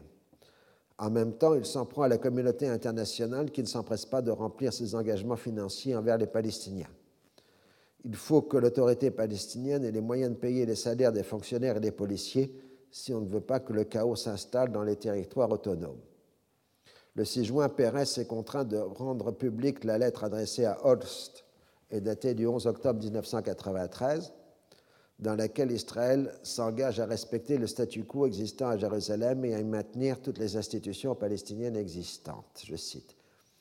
Cher ministre Holst, je souhaite confirmer que les institutions palestiniennes de Jérusalem-Est, les intérêts et le bien-être des Palestiniens de Jérusalem-Est sont d'une grande importance et seront préservés. Ainsi, toutes les institutions palestiniennes de Jérusalem-Est ayant trait à l'économie, au social, à l'éducation, à la culture, ainsi que les lieux saints chrétiens et les sites musulmans, remplissent un rôle essentiel pour la population palestinienne. Inutile de dire que nous n'entraverons pas leur activité, au contraire, l'accomplissement de cette importante mission doit être encouragé. Fin de citation. mais pour le ministre israélien des Affaires étrangères, cela ne s'applique qu'aux institutions antérieures à la déclaration de principe et non aux prochaines créations de l'autorité palestinienne. Le 10 juin 1994, les pays donateurs réunis en conférence à Paris acceptent de financer le démarrage de l'administration palestinienne en versant immédiatement 42 millions de dollars et surtout en acceptant d'affecter 25% des aides à l'investissement en dépenses de fonctionnement pour le courant de l'année 1994. Ensuite, les taxes levées par l'autorité palestinienne devraient prendre leur relais. Les premiers cadres supérieurs de l'OLP arrivent dans les territoires autonomes. Chaque dossier individuel a été soigneusement examiné par les Israéliens. Les difficultés continuent. 287 détenus palestiniens libérés sont sommés de rester dans la zone de Jéricho jusqu'à la fin de leur peine. C'est une situation jugée injuste par l'OLP qui estime que cette clause ne concernait que les droits communs. Les détenus n'ont pas ainsi le droit de se rendre dans leur famille en dépit de l'engagement pris de renoncer à la violence et de respecter le processus de paix. On se dispute sur les chiffres. L'armée israélienne prétend avoir libéré 3400 prisonniers, tandis que les Palestiniens n'en comptent que 2475. Nabil Chart, envoyé par Arafat, se voit refuser de se rendre à Jérusalem en visite privée et se trouve bloqué plusieurs heures à un barrage de l'armée israélienne à la sortie de Jéricho.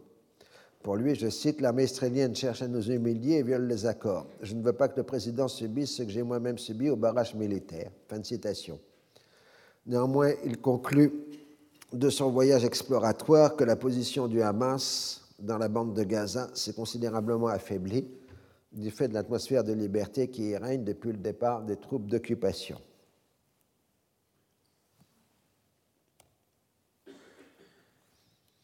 Le 28 juin, les, négociations sur l'étape suivante de l'autonomie commencent au point de passage de Eretz à l'entrée de la bande de Gaza. On prépare l'entrée prochaine d'Arafat. Après avoir tardé à fixer la date, il annonce que ce sera dans trois jours. À Washington, on prépare une nouvelle tournée de Christopher au Proche-Orient pour la mi-juillet. Alors Arafat à Gaza. Le 1er juillet, Arafat passe le poste frontière de Rafah. Moubarak l'a accompagné jusqu'à la frontière. Selon le président égyptien, il était dans un état de choc, comme quelqu'un qui va se faire faire une piqûre, qui redoute l'injection et qui s'aperçoit lorsque l'aiguille pénètre que ce n'est rien. Je lui ai dit qu'il n'avait rien à craindre, qu'il serait bien reçu par son peuple. Fin de citation. C'est une extraordinaire explosion de joie dans la population palestinienne en dépit des efforts de ses gardes du corps pour lui interdire tout bain de foule qui risquerait de mettre en, sécurité, danger sa sécurité. Israël a mobilisé 8000 soldats et policiers pour assurer le maintien de l'ordre dans tout le pays. C'est l'opération Désert brûlant, allusion à la chaleur de l'été, mais aussi référence ironique à la guerre du Golfe. Dans ses prises de parole, Arafat appelle avant tout à l'unité. Je cite Je promets à toutes les familles que nous prierons à la mosquée Al-Aqsa à Jérusalem. Fin de citation. Il demande la libération de tous les prisonniers palestiniens, y compris le cher condamné à vie, le cher Yassine. De Damas, le Hamas déplore le fait qu'Arafat, qui fut le symbole de la résistance palestinienne, est contraint aujourd'hui de présenter une autorisation officielle du gouvernement sioniste pour se rendre à Gaza. Nous continuerons de riposter à l'occupation israélienne par la lutte armée. Ne disposant pas de locaux administratifs, le président de l'autorité palestinienne s'installe à Altel Palestine, le seul à disposer de l'air conditionné. Les délégations se succèdent pour lui souhaiter la bienvenue. Le lendemain, il se rend dans le camp réfugié de Jabalia, où là, il se livre à un grand bain de foule, créant le contact avec le peuple évité la veille. Tout en reprenant les arguments de la veille, il prend la défense de l'accord passé avec les Israéliens, le meilleur que nous pouvions passer. Il s'en prend vivement aux pays donateurs. Je cite, Vous savez, la Banque mondiale et les pays donateurs ont essayé de nous poser des conditions inacceptables. Ces conditions, je les ai refusées en votre nom car je n'accepte pas que des non-palestiniens se permettent de gérer notre économie nationale. Enfin, nous n'allons tout de même pas passer d'une occupation politique à une occupation économique. Fin de citation. Il sera ensuite à Jéricho dans un hélicoptère prêté par l'Égypte. Les Israéliens lui ont interdit la voie de terre et le passage par Jérusalem. Netanyahou a lancé un appel à tous les citoyens soucieux de l'avenir d'Israël à se mobiliser pour la défense de Jérusalem. Fin de citation. Rabin s'inquiète du risque de troupes dans la ville sainte, voire d'une tentative des extrémistes de s'emparer des principaux ministères. De fait, les éléments radicaux ont déjà commencé à manifester avec pour slogan Mort à Arafat et mort à Rabin. Ça ne semble pas déranger les dirigeants du Likoud qui organisé les manifestations. À Jéricho, Arafat tient le premier conseil des ministres de l'autorité palestinienne avec les douze premiers membres désignés. Faisal el-Husseini, chargé de Jérusalem, ne prête pas serment puisqu'Israël exige que toutes les nouvelles institutions siègent en dehors de la ville sainte. La première décision est d'installer le siège de l'autorité palestinienne à Gaza et non dans la petite enclave d'une cinquantaine de kilomètres carrés assez peu peuplée. La mobilisation populaire a été faible. 5000 Palestiniens seulement du fait des difficultés logistiques, de barrages de colons, d'entraves à la circulation de l'armée israélienne, mais aussi des réticences d'une partie de la population de la Cisjordanie toujours soumise à l'occupation. Le 6 juillet, Arafat, Rabin et Pérez reçoivent à l'UNESCO à Paris le prix Félix Houphouët-Boigny pour la recherche de la paix accordé par un jury international présidé par Henri Kissinger. Il s'ensuit un sommet qui adopte le 7 juillet une déclaration commune. Arafat s'engage à convoquer le Conseil national palestinien en vue de modifier la charte de l'LP. On établira trois commissions, la première pour régler les questions laissées en suspens par l'accord du 4 mai, la seconde quadripartite avec la Jordanie et l'Égypte pour régler la question des personnes déplacées en 67, la troisième pour s'occuper de l'extension de l'autonomie au reste de la Cisjordanie. La question du Hamas n'est pas réglée. Le 7 juillet, une femme soldat et un colon sont tués près de Ramallah et près de Hébron. Cette dernière ville est soumise à un couvre-feu tandis qu'Israël somme l'OLP d'empêcher les attentats et de neutraliser le Hamas. Le 12 juillet, Arafat revient s'installer à Gaza. Il tente de faire passer dans son entourage cinq cadres de l'OLP non autorisés par Israël du fait de leurs activités précédentes. Arafat, humilié, doit céder. Il a bien cherché à contourner les accords, mais n'a réussi qu'à démontrer la faiblesse de sa position les événements du 17 juillet marquent la gravité de la situation économique de la bande de Gaza. Des milliers de travailleurs palestiniens se pressent au passage d'Eretz dans l'espoir de trouver du travail en Israël. Beaucoup n'ont pas de permis. Cela se transforme rapidement en une grande confusion. Les militaires israéliens tirant sur la foule qui lance des projectiles et vandalisent des installations. Les policiers palestiniens n'arrivent pas à contenir la situation et certains d'entre eux auraient tiré sur les Israéliens. Outre d'importants dégâts matériels, le bilan est lourd. Deux Palestiniens tués, plus une centaine de blessés, dont 17 Israéliens. Pendant qu'Israéliens et Palestiniens s'accusent mutuellement, la bande de Gaza est bouclée pour une durée indéterminée. Une grève générale de protestation est lancée en Jordanie. Le 19 juillet, un officier israélien est tué par la masse à Rafah. L'opération est présentée comme une riposte au massacre d'Eretz. Lors de sa tournée, Christopher se rend dans la bande de Gaza pour rencontrer Arafat. Il ne prend aucun engagement sauf d'aider les Palestiniens à préparer les documents comptables nécessaires pour obtenir l'aide des pays donataires. Au début du mois d'août, Israël refuse de renouveler le mandat de la présence internationale temporaire à Hébron, TIPH. Son bilan est mitigé puisqu'elle n'est pas une force d'interposition. Pourtant, selon son porte-parole, durant son exercice, aucun Palestinien n'a été tué le nombre d'incidents est tombé à trois par jour contre dix à son arrivée. Je cite, à notre contact, les soldats israéliens ont adopté une attitude plus humaine à l'égard de la population palestinienne. Fin de citation. On a peur qu'après son départ, on revienne à la violence ordinaire de cette cité de la haine. Depuis l'attentat, le convoi des patriarches est fermé dans l'attente de l'achèvement des travaux conduisant à une séparation totale des fidèles musulmans et juifs. Pour les musulmans, cette séparation est inacceptable puisqu'elle conduit à transformer une mosquée en synagogue. Voilà pour aujourd'hui. Je crois que vous méritez autant que moi une pause, un arrêt. Et donc je vous dis à la semaine prochaine et je vous remercie. Retrouvez tous les contenus du Collège de France sur www.colège-2-france.fr.